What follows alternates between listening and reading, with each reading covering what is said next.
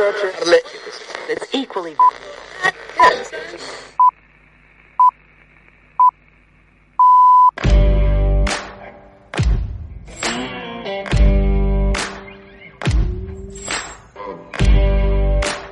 Yo soy tu madre.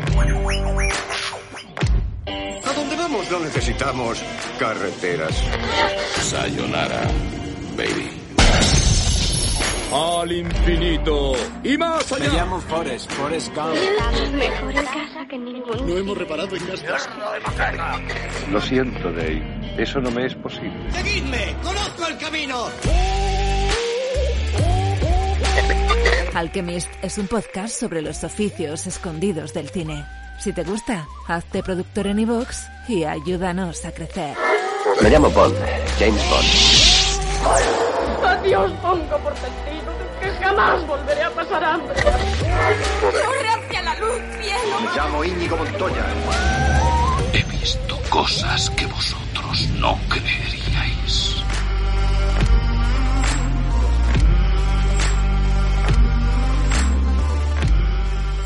Buenos días, buenas tardes o buenas noches y bienvenidos a Alchemist, el primer programa de podcast en español sobre el cine narrado por sus profesionales, los alquimistas.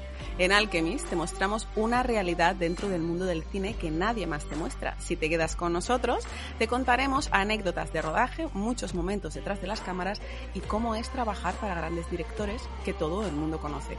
Te habla Ruth Villamagna, pintora escénica de props, puppets y criaturas. Buenos días, buenas tardes o buenas noches, Javier Coronilla, diseñador de animatrónica. Buenos días, buenas tardes, buenas noches. Ruth Villamanna, pintora de props. ¿Qué pasa? ¡Feliz año nuevo! ¡Feliz año nuevo! Qué bien, feliz año nuevo, qué bien que no sabemos a qué nos dedicamos cada uno. ¿Has visto tú? No, todos bueno, mis amigos tengo- pueden decir eso, tengo que decir. Claro, ¿eh? claro, claro. Lo tengo, lo tengo aquí apuntado para que no se me olvide, pero, pero sí, sí, sí. Me sé lo que haces. Sé lo no, que a Javi le pasa lo mismo. De hecho, ninguno de sus amigos sabe a lo que se dedica. Carlos Ni- ni puta Lorenzo, filmmaker, Hola, cultivador de kéfir. Hola, Carlos. A tope con el que... No, el kefir ya me va muy mal, ¿eh? Ya lo compro en el Mercadona directamente. Que está caducado el que tiene, ya hay que cambiar los hongos. Capitalismo. Sí, a tope ahí. Que yo también sé que eres pintora escénica, aunque no sé si será amigo tuyo. Bueno, no, no, no te confíes, por si acaso. Claro, no de mi parte, sino de la tuya, porque tú me das un poco de miedo. De nah, verdad. nah, es un moña. Este es un moña. De verdad, es Este es que, es que, es que, O además sea- somos los dos del Reino de León. Eso sí es verdad. Tienes que entender mis códigos al hablar y todo. Per- perfectamente. Quien no os entiende soy yo, que soy de más allá del muro, soy ¿Qué desde cojones? Peñaperros para arriba, eso ya es tierra tierra de inhóspita y De orcos. y- de orcos, de trolls y, y nazguls. El programa de hoy está patrocinado una vez más por nuestros amigos de Feroca, feroca.com. Feroca, siguen, man- siguen A queriéndonos tope. los chicos de Feroca. Sí. Pues bueno, hoy vamos a hablar Fernando de está como loco, está como loco porque dice, Hombre, voy, claro, Bueno, va a estar. Va a Claro. estar, va a estar. Si somos, si somos unos amores. Pues bueno, lo, Sobre todo hoy que vamos a hablar de escultura, Sí. ¿vale? Tú, tú, joder. Oye, chavales, por favor. Porque Dale, dale. que vamos a serio, hablar de Feroca, ¿vale? Las siliconas para moldes de Feroca se han utilizado desde hace más de 35 años para reproducir esculturas en todo el mundo, que varían en tamaño desde... tren- A ver, ¿cuántos? 35. O sea, hace, Madre tenía mía. yo cuatro añitos, Madre ¿vale? Cuando Feroca empezó. nacido. ¿Qué? Poca vergüenza tiene. Tú ya estabas estudiando aquí en la Ponti. ¿Eh? Pues esculturas desde menos de 2,5 centímetros, como pueden ser las figuritas de Warhammer, del Hero Quest, de todo este tipo de historias, hasta casi 50 metros de altura. Madre mía. No quiero ser yo el que, le- el que tenga que mezclar la silicona para eso, ¿vale? Madre mía. En la actualidad, miles de escultores y fundiciones utilizan cauchos de uretano, silicona y sus aditivos para fundir cera, colar resina, yeso, hormigón y otros materiales de escultura para realizar reproducciones precisas. Para realizar las esculturas originales, nada menos que los barros y las plastilinas profesionales de modelado de Feroca. Eh, que no se nota que lo estás leyendo, ¿eh, Javi? Qué natural te está saliendo. Que no, que se lo Vamos sabe ver, de chavales. memorieta, de memorieta. Sí, no de sí. memorieta, o sea, yo soy Venga. incapaz, ¿vale? De, de- de escribir algo como esto, ¿eh? Bueno, acabo. La amplia gama de Feroca incluye siliconas para moldes que se pueden verter, pincelar, proyectar o presionar sobre cualquier escultura original. Feroca. Feroca, ahí, a tope. Es que si no ya se me había olvidado de qué es lo que estábamos. Sigo. ¿Qué ritmo tiene esto? Ah, no, coño, que eso es lo que dijimos después. que es que tenemos un ritmazo, ¿sabes? Eh, eh, haciendo las publis de Feroca. Y si alguien quiere comprar algo en Feroca, pues solamente Exacto. tiene que poner al final en el checkout el código de descuento Alchemist con K, todo en mayúsculas, y tienes un 10%. Muy bueno. Es que todos, todos los que os dedicáis a estas movidas raras, Estas mierdas. Mierdas, Carlos, lo has, Las ah, lo has a estas. mierdas sí, sí que a Feroca y hay Todos. el código Alchemist y el 10% de descuento que, que no está mal, ¿eh? Para a la buchaca, para los, home- para los homeoprazoles y, la, y los paracetamoles Y que los nos da este chetos. curro. Y Todo es positivo chetos, escuchando, chetos. escuchando Alchem- Alchemist. En el programa de hoy vamos a hablar tachán, tachán, del peliculón Dune, que se estrenó en septiembre de 2021 a causa de la pandemia, ya que esa, su fecha inicial de estreno era noviembre de 2020. Con un presupuesto estimado de 165 millones de dólares, ha recaudado casi 400. Y me ha sorprendido un poco Claro. esto porque yo pensé que, iba, que esto lo había petado en cines. Eh, ostras, es que con la pandemia ahora Claro. petarla Sí, es sí. recuperar... uf, está Es la que ahora eso mala. está complicado, ¿eh? Ahora está... Sí, hay sí, que tener los cuadrados para, Para estrenar una para película. estrenar. Es que así están los cines, ¿eh? Que es que es verdad que no se estrena nada y, y de, de hecho yo compraba una revista, perdón Ruth, que eh, te interrumpo en tu maravilloso monólogo. Nada, tú sigue con ese ritmo que llevas a tope. No, no, no, que es que, de- es que yo- para mí me parece un poco triste todo esto que está ocurriendo, ¿no? En- entre la pandemia y, y los, los eh, el streaming. ¿Eso te parece mal? se- Que te meto. se- ¿eh? no, se está, se está cargando las salas de cine. Hombre, yo, yo, soy, yo soy bicho de sala de cine. ¿eh? Y yo compraba una revista que se llama Imágenes de Actualidad, que me Madre mía. sobre cine. Madre mía. Y se ha ido al garete esa, esa revista. Ah, pues Por como la. Cinefex. Qué raro si ahora las revistas está muy de moda. Javi quería sacar una, ¿no, Javi? Yo quería sacar un libro. Gilipú. Venga, da- dale Ruth, que, que algo se está ahí preparándote. Pues mira, he estado mirando y el rodaje empezó en marzo de 2019 en Budapest, Hungría, y las escenas del desierto de Arrakis se rodaron en Jordania, en el desierto de. Wadi Rum, donde Javi perdió 8 kilos en 20 días rodando escenas para el ascenso de Skywalker, ¿no es verdad, Javi? Lo recuperó pe- rápido. Perdí más. Gracias, cabrón. ¿Sabes? Yo creo que perdí algo más de, de 8 kilos, ¿eh? Que un poco más y me dejó la vida allí. Pero yo tengo que decir que cuando he visto la peli he reconocido algún sitio y he dicho, hola, qué guay. Es una Qué pasada. guay. Pero, es una vamos, a pasada ver, de pero vamos a ver, ¿cómo vas a reconocer un sitio si es un puto desierto? Pues ¿Pero tú has porque visto uno la no... película? Sí, claro, decía yo, mira, una duna, en esa está yo. Claro, Hombre, había un montón o sea, de rocas, está muy chulo. bofetón, Yo diría, bofetón ¿eh? le voy a dar. Pero roca, vamos, puede ser Jordania, Bueno, puede luego ser... hablaremos, luego hablaremos de Wadi Rum, ¿vale? Porque es fácil reconocer cosas en Wadi Rum. Para hablar de esta peli, os hemos traído a un pedazo de artista como la Copa de un Pino, que además de tener una obra personal increíble, ha tenido el gusto, o el disgusto, ahora nos lo contará, de trabajar Y en los Dune. huevos. Tomás Barceló Castela, bienvenido a Alchemist. ¡A! ¡Bravo! Muchas gracias. ¡Bravo! Muchas gracias, muchas gracias. Como dices, soy escultor y soy fan de Alchemist Bravo. y usuario de Feroca. O sea que hasta aquí todo, todo, Ah, todo Todas guay. las X Qué hemos maravilla. puesto la, la X en las casillas. Sí, señor. Es el tío que mejor hace los robots después de mí, tengo que decir. Tomás La, estuvo- la diferencia es que los míos no se mueven. Da igual. O sea, tío, flipo con tu arte, te lo tengo que decir, ¿eh? O sea, ya, ya luego hablaremos en, en Petit Comité, pero flipo con tu arte. Yo también, y quién no, vamos, cualquiera que, que se haya pasado por tus redes sociales o tu página web es increíble.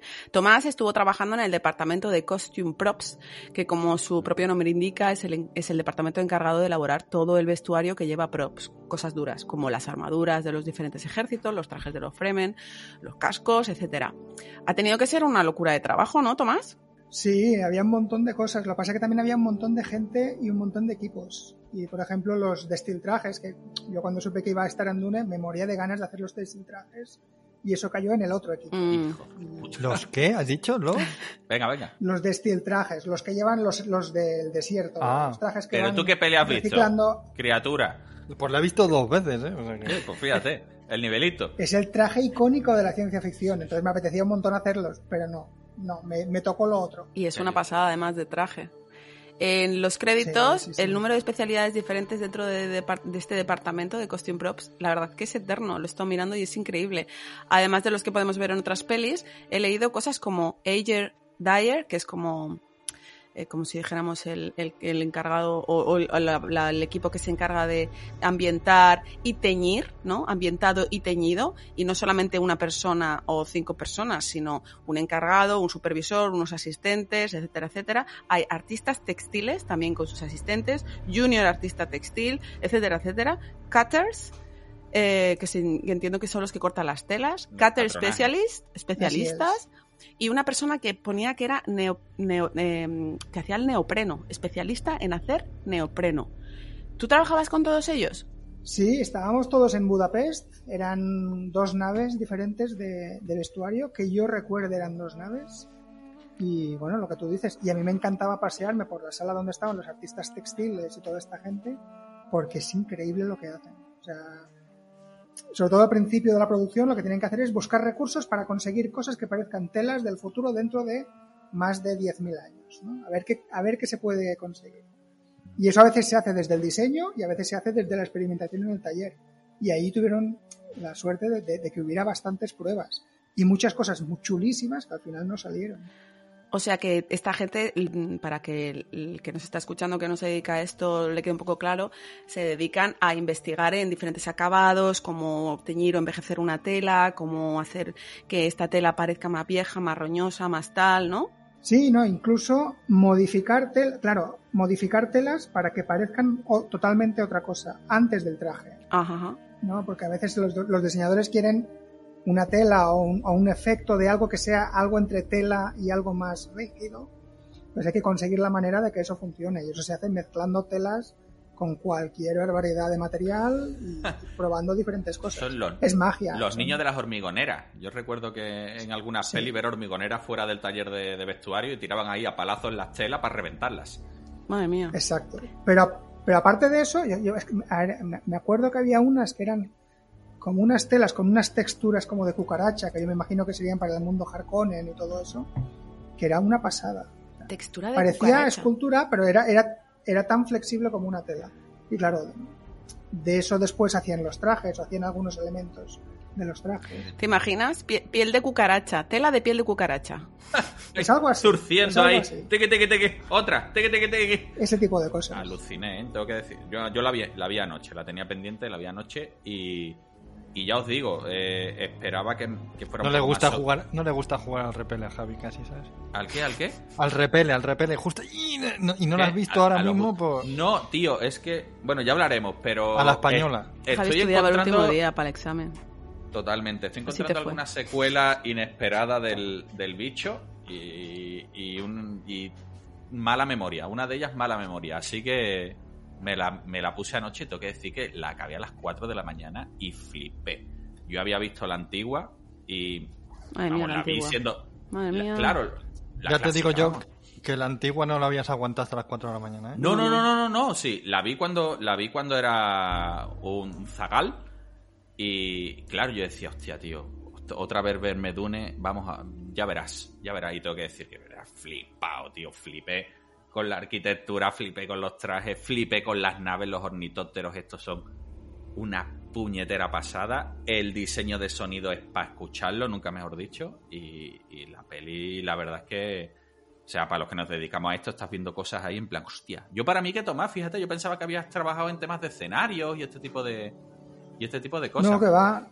Pues si, si yo me siento un poco intruso aquí, pero yo allí estaba de machaca, de haciendo piezas de, de armadura, nosotros, no nada más. Nosotros somos también machaca, vamos, ya te digo, machacamos, Ru machaca pinceles, yo machaco, yo machaco, pincel, yo machaco sí. chapa y, y, ya está. Pero sí, sí, tío, flipante. Tú mascas chapa. Yo cuando, yo, yo cuando he trabajado en departamentos de costume props, efectivamente, como dice Tomás, hay muchas veces que lo que parece una tela no es una tela, es uretano o algún tipo de, de goma. Uretano, que... por favor, ¿qué es uretano? Bueno, lo hemos dicho alguna vez, es la goma del, del no de los apuntes. volantes.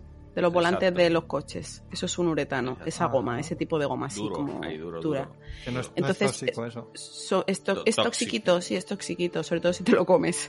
Entonces, este tipo de gomas se usan porque son muy resistentes y funcionan muy bien. Y se pintan fatal, por cierto.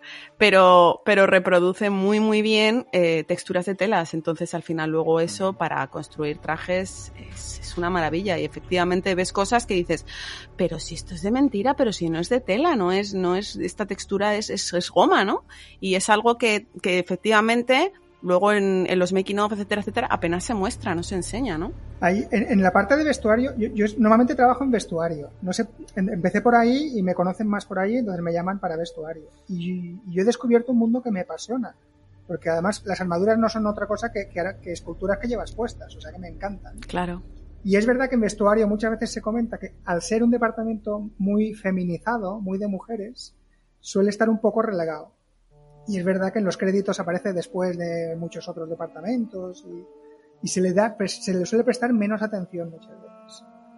Es una queja que tienen a veces. Sí, pero no me, o sea, no me extraña que se quejen. A mí es que me parece, bueno, es que es que todo es tan importante cuando se hace una peli, cada pequeño detalle. No, es que es no, no, el vestuario, quiero decir, cuando ves una peli uh, es que le iba a dar es que me va a reñir Ruth. No, no. no. no. lo voy a decir. Venga. Pero bueno, cuando ves una peli que no tiene un buen, que no tiene, sí, te tengo bastante miedo. Eh, cuando ves una peli que no tiene un buen vestuario, es que te, te, salta a la vista. Es como a veces llevan ropa de época o, o, o de ciencia ficción. Y dices, mira, pero si llevan puesto un disfraz, es sí, la diferencia, notas, ¿no? Entre, claro, entre un disfraz que se le ha caído encima a una cosa que está bien hecha. Claro el vestuario tiene el problema del diseño, o sea, el diseño tiene que funcionar porque va a estar muy cerca de cámara casi todo el tiempo, eh, tiene que ser creíble, pero es que además se lo tiene que poner la gente, tiene que ser cómodo, tiene que ser de verdad, no puedes fingir tanto como con otras cosas. Ni puede ¿no? pinchar, ni machacar, ni, ni quemar, o no ni... O no, o no debe. Y se tienen que poder y se tienen que poder sentar para comer y, y tienen que ir al baño, sí. es decir, hay muchas cosas que tenemos que tener en cuenta que hace que sea más de verdad que muchas otras cosas que se hacen para, para pelis. Sí, es cierto, sí. Um, por eso suele estar lleno de gente muy obsesiva y, gente más, perfeccionista a veces de lo necesario. Pero claro, es que es muy complejo. Y, viendo cuál es tu perfil, que es más escultor, ¿no?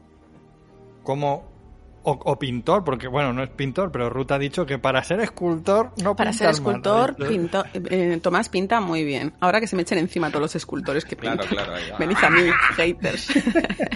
¿Cómo acabas haciendo uh, vestuario? ¿Cómo acabas en vestuario? Uh, eso es una historia larga, que eso tendríais que un día mm, contar la historia del mayor fracaso de la historia del Buah, cine chaval, mundial. Ponte a la cola a contar fracaso. No, no, no, no, no. Yo no estoy hablando de mi fracaso. Estoy hablando del mayor fracaso de la historia del cine mundial, que es una peli china que está condenada mm. y que nadie puede. ¡Ay! Ver. ¡Ay! Espera que me escondo. ¡Ay! Ay, mira, es una de las cinco pelis en las que ha trabajado Javi. ¡Ay!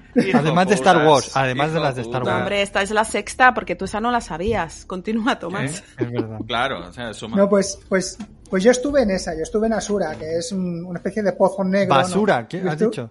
Asura. Ah, claro, ya Carlos, hacíamos, por favor. Todos hacíamos la broma, ¿eh? porque Claro. bueno, ya intuíamos que algo así podía pasar. Como Tommy Y yo Jerry estuve para, allí- para Iván y... Y yo estuve allí un año, un poco más de un año. Y En allí China. estuve ¿Estuviste en China? en China. Sí, sí, sí. Una aventura total. Wow, madre mía. Y éramos, y éramos unos cuantos españoles los que estuvimos bastante tiempo ahí. Una historia muy, muy divertida. Y ahí yo estuve en varios departamentos. Estuve en el departamento de arte como, como concept, yo me sentía el más intruso del universo ahí. Y después también haciendo maquetas para los sets y después pasé a vestuario. Y ahí conocí a mucha gente de vestuario y nos entendimos muy bien. Y después son esta, es, es esta gente la que después me ha ido llamando para, para diferentes proyectos.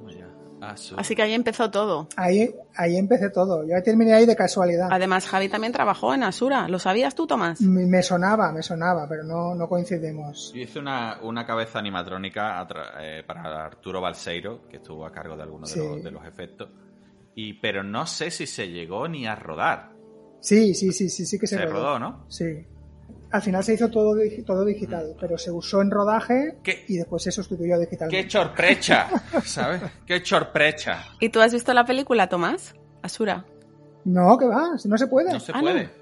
O sea, ¿está, No, está no, relegada está- al olvido o qué? ¿O solamente en China? Está escondida, es- está prohibida. No, no, no, no, no se puede. Yo he visto trozos, pero no la he podido ver. Yo he visto un y me tráiler. muero de ganas de verla. Madre Hay un mía. varios trailers, hay un making of, Qué barbaridad. pocas cosas. Sí, sí, sí. Por lo visto el mercado chino hasta donde yo sé, ¿eh? el mercado chino tiene, o sea, tiene tal número de películas y funciona de forma que si estrenan la peli y a las 24 horas no ha reventado las salas, otra. O sea, por ejemplo, eh, eh, Star Wars, no sé si fue la última, duró 24 horas en cartel. Exacto. Gracias. La última recaudó mil milloncetes, que quede ahí puesto. Porque Sí, luego sí, igual pero nos confundimos entiéndeme, con los en de China-. Sí, sí, sí, sí. Claro, porque No, que me, que me duermo porque ya está hablando de Star Wars. Ajá. Coño, porque la referencia que tengo, desgraciado, que se ha estrenado en China. Yo no voy estrenando peli en China cada dos semanas. Pero qué bobo, que es por Claro. daros caña. que-. Este, este hoy se va a ir calentito para la cama, ¿sabes? Este hoy se va, Pues se va caliente. Sí, es verdad. Yo vi una película de Star Wars en China, es toda una experiencia. cine allí, ¿eh? Ostras. Están, ¿Tienen es dobladores? restaurante. No, era en chino. Era en chino con subtítulos en chino. Ah, no, era en inglés con Con subtítulos subtítulos en en chino. Algo es algo. O sea, que al menos por la parte inglesa me enteré. Pero la gente allí come, pero no palomitas, o sea, come, se lleva platos, pato, llevan pato El asado, pato comen laqueado ahí. ¿Qué dices? Sí, sí, pero tal cual. Y hablan súper fuerte y no, no, ningún problema. Es, es otro mundo, ¿eh? El otro día he oído que en China la, la gente se queda dormida en todos los sitios. Sí, sí, sí. En el cine también, supongo, claro. Sí, no, claro, si, si están dormidos en las calles, Claro. están dormidos los... Sí, claro. Parece que hay francotiradores en todas las azoteas porque te encuentras gente tumbada por todas partes. Con, la- Me encanta, Con los me estoy coditos, ¿no? imaginando. con los coditos ahí anda retando por la calle. Madre Un mía. año, un año de trabajo es muchísimo, ¿eh? En una película. Sí, pero te dije, eh, era una película muy compleja, muy compleja, muy mala, Ah, sí. pero muy complicada y llena, y llena de cosas muy interesantes. Y además yo fui pasando de departamento en departamento. Creo que fui, de los extranjeros, creo que fui el que más tiempo estuvo allí, creo, no estoy seguro, pero creo que sí. ¿Y cómo llegas ahí? Te contacta alguien y te dice, Tomás, vente a China. Pues tal cual. ¿Ah, sí? Yo había tenido un trabajo muy, muy local de restaurar unas, una especie, unos dinosaurios de resina aquí en Mallorca, en la isla. Y estuve con una gente que trabajaba en cine. Y me dijeron, bueno, bueno, no- me gusta cómo trabajas, ya te llamaremos, ya te llamaremos. Y nada, yo pensando que no pasaría, y al cabo de bastantes meses me llamó que tenía una película en España y que quería contar conmigo. Yo, perfecto, perfecto. Y me llama a las pocas semanas y me dice que no, que ya no, puede hacer la película española porque se va a China a rodar El Señor de los Anillos chino. Era como se conocía esto, Sí, sí, El sí, Señor de sí, los sí. Anillos chino. Sí, sí. Y yo, bueno, pues nada, pues oportunidad perdida. Y me dijo, bueno, no descartes que te llame, pero él no me, no me lo dijo que- en serio y yo no me lo tomé en serio. Hasta que me llamó dos semanas después y me dice, ¿puedes venir ya? Guau. Ya en plan, o sea, era viernes es- para irte el lunes. Ya, ya. Ah, bueno, ya tramitando el visado y tramitándolo todo, fueron dos semanas. Wow. Yo no tenía ni pasaporte, yo no me, no me iba afuera, yo, yo no salía de aquí. Entonces, en, en dos semanas me, me fui para allá pensando a ver qué, qué pasaría y había, un- con la tranquilidad de que iba a ser un equipo grande de españoles trabajando allí Claro. y lo que pasa que a la semana ah, hubo un problema y los despidieron a, a casi todos. Qué maravilla. El problema de los Vaya chinos. marrón, por favor. Y, y por un productor mexicano que estaba allí, que había visto alguna de las cosas que yo hacía, le insistió al productor chino para que yo me quedara. Entonces yo me quedé allí con un par más y hubo un momento eh, en donde todos los que hacíamos la peli, todos, to- de todos los departamentos, cabíamos, cabíamos en la sala de reuniones. Madre. Estábamos mirándonos ahí diciendo, pero ¿qué vamos a hacer aquí? O sea, estuvimos muy, muy al principio. Madre Y, mía. y yo me fui a mediados, ya fi- acabando el rodaje. Madre mía. Qué aventurón. Un año Ya en ves, China. pero aventura, ¿eh? Un aventurón. Pero Javi, tú no, pis- tú no pisaste China, ¿no? Con esto. No, yo estuve. De hecho, fue el primer curro que hice desde, desde aquí, desde Cádiz. Ese lo hice Pues desde te lo Cádiz. perdiste porque todo el mundo se desesperaba. Yo quería ir, ¿eh? O sea, yo cuando hablé. Javi eso- vive desesperado, o sea que tampoco. Yo vivo, sí, yo soy un dram- bastante drama queen, ¿sabes? Yo paso de, sí, de la felicidad absoluto, absoluta al pánico y al dolor extremo en 20 segundos.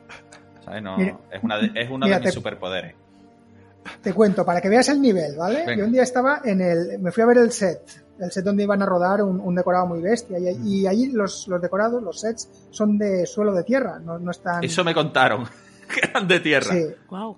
Ellos dicen que es muy práctico porque así puedes hacer agujeros y puedes hacer lo que tú quieras. Claro, práctico si no hubiera goteras, pero las hay. Vaya.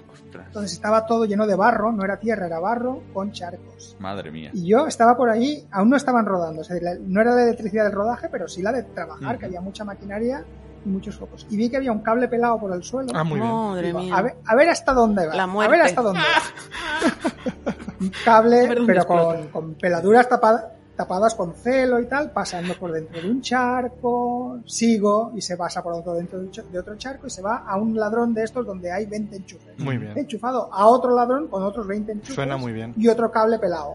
Y voy a seguir el cable pelado hasta que se va hasta la pared y veo que está enchufado a la pared simplemente con los cables, los dos cables pelados No. y, metidos en el enchufe con dos palillos chinos. No, Dos cojones. no, es como un chiste, ¿no? Así se hace. Dos cojones. Bueno, ¿Sabes? ¿Y luego Bueno, cuánto tenía, de son así. cuánto tenía de presupuesto la peli? Hostia, mucho, creo que conf- muchos millones. confesados eran 118, pero todos suponemos que fueron bastantes, Mm, bastantes. Yo creo más. que aquello se fue a los 200, 300. Sí. No, 300 no creo, pero 200 yo creo que se Se lo acercó. gastaron Y todo en, en, en enchufes. En CGI se lo gastaron todo.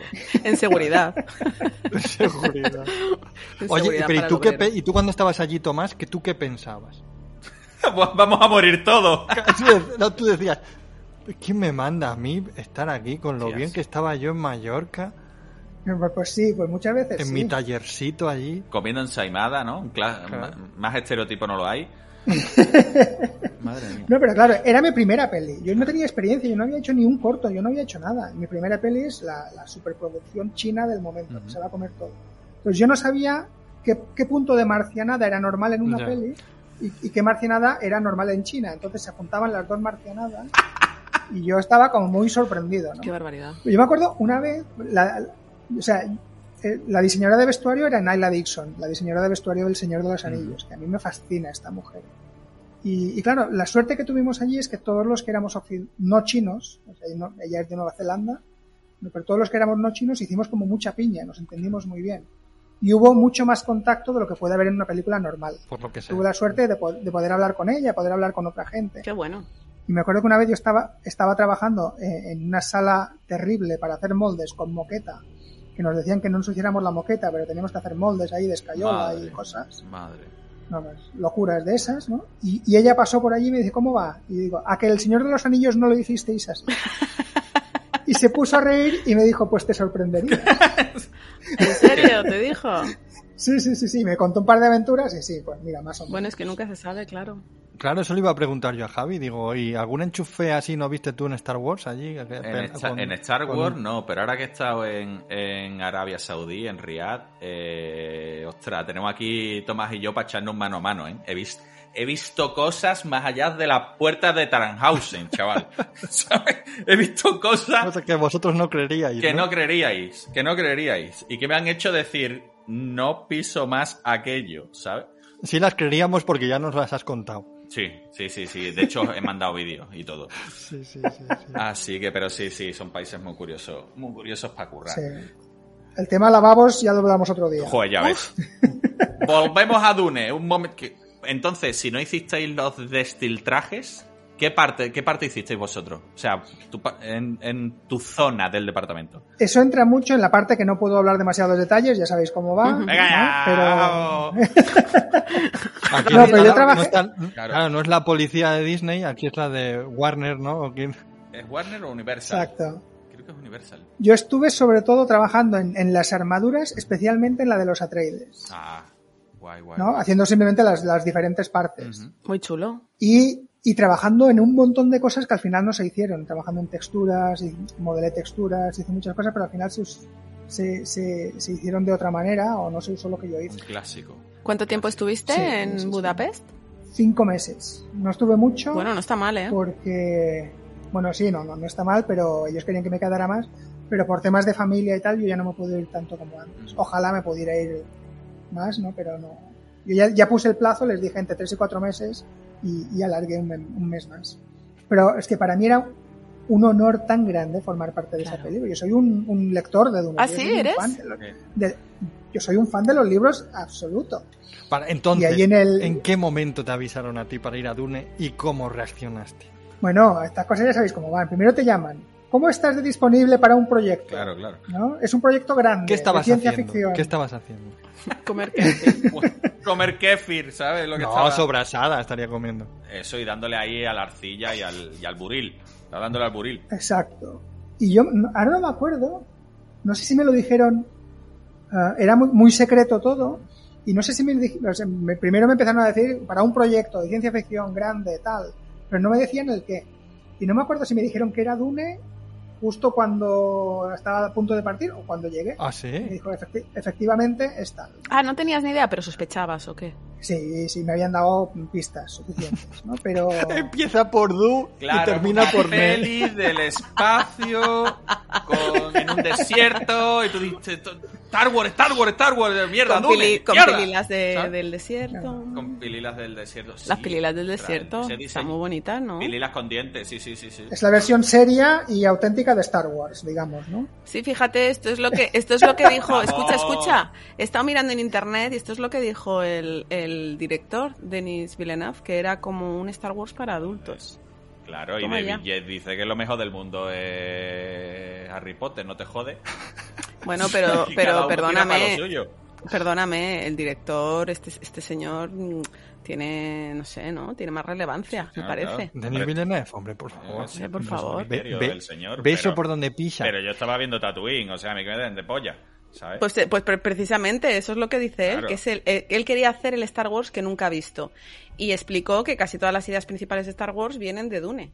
Porque este tipo, el, el director, Dennis, para, para los amigos, Para él los también colegas. es un super fan de, de los libros. Desde pequeñito, cuando cayeron en sus manos, pues él- ha sido como para él como un referente. Y no solo para él, y no solo para Tomás, para mucha más gente, pero por ejemplo, el, Sí, el compositor Hans Zimmer, mm, que normalmente trabaja con Nolan, en aquel momento Nolan estaba haciendo Tenet y, Hans le dijo, es que me han llamado de Dune, ¿sabes? Aquí te quedas. Y se fue a hacer Dune Que porque, te, que te den por culo. porque le encantaba Pues Dune, mira, claro, acertó, acertó, desde ¿eh? siempre. Claro. Mira, com- como la peli va de gente que va para adelante y para atrás, ahí no se va a entender una mierda de la banda sonora, así que yo me voy para Dune y que te zurzan, ¿sabes?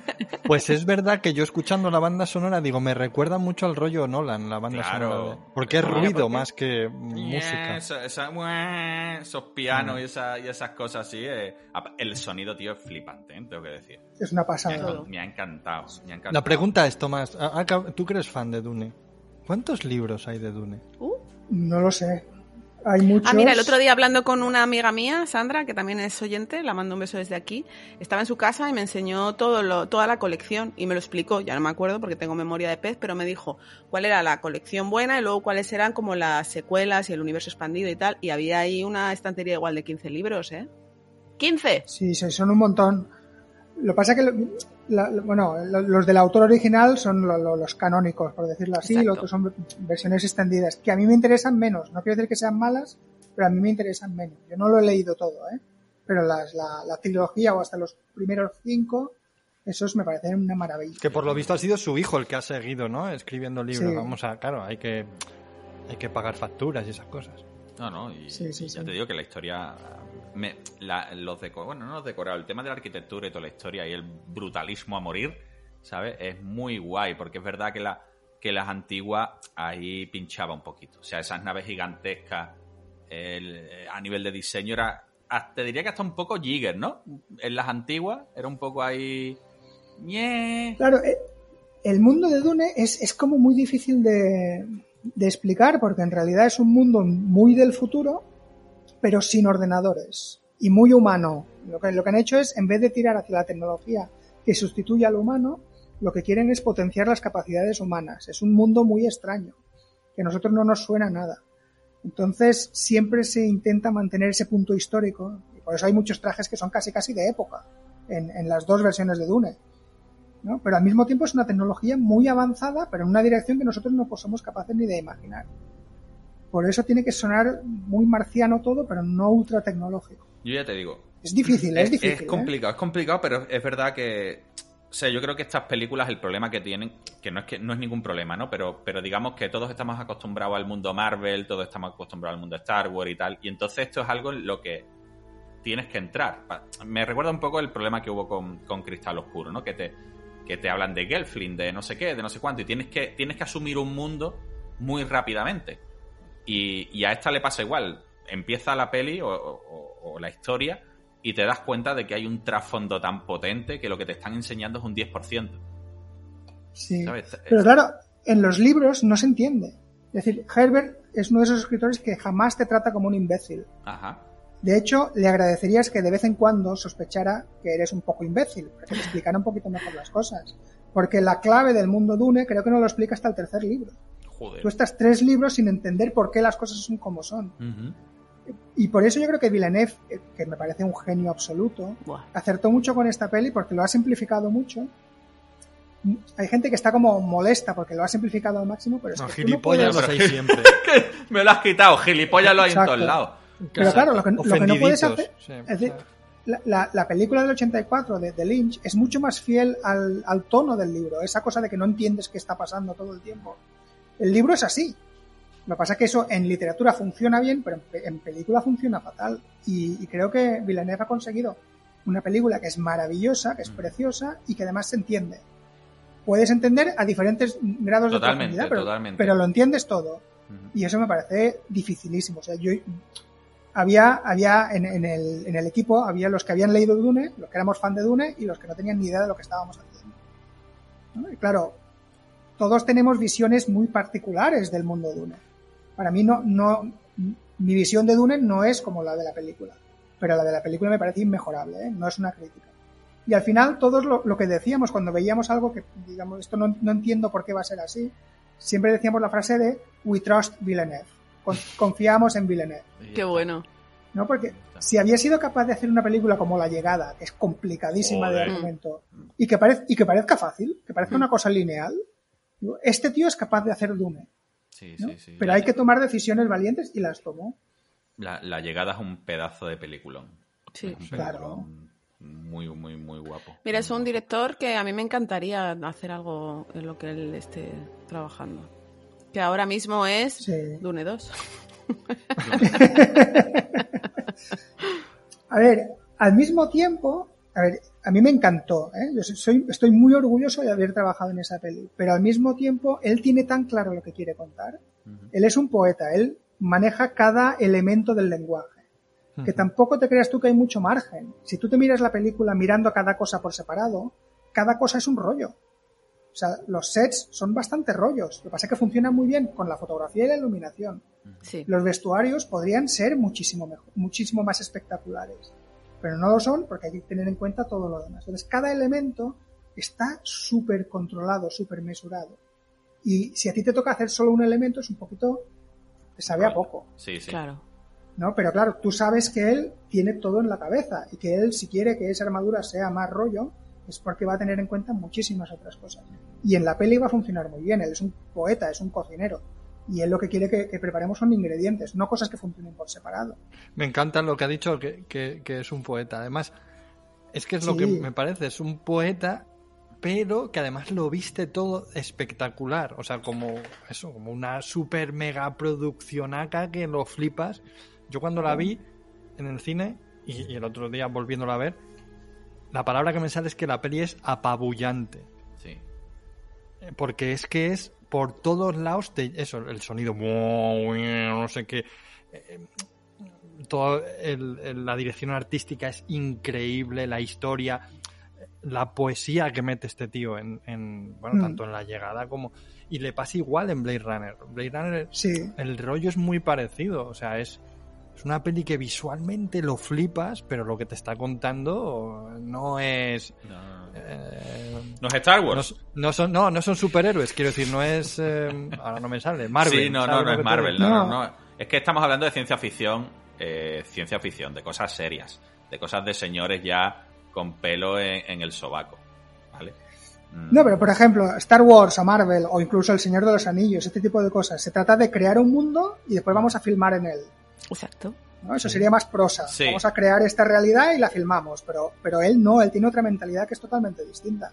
De hecho, el mundo que ha creado no funcionaría fuera de su película.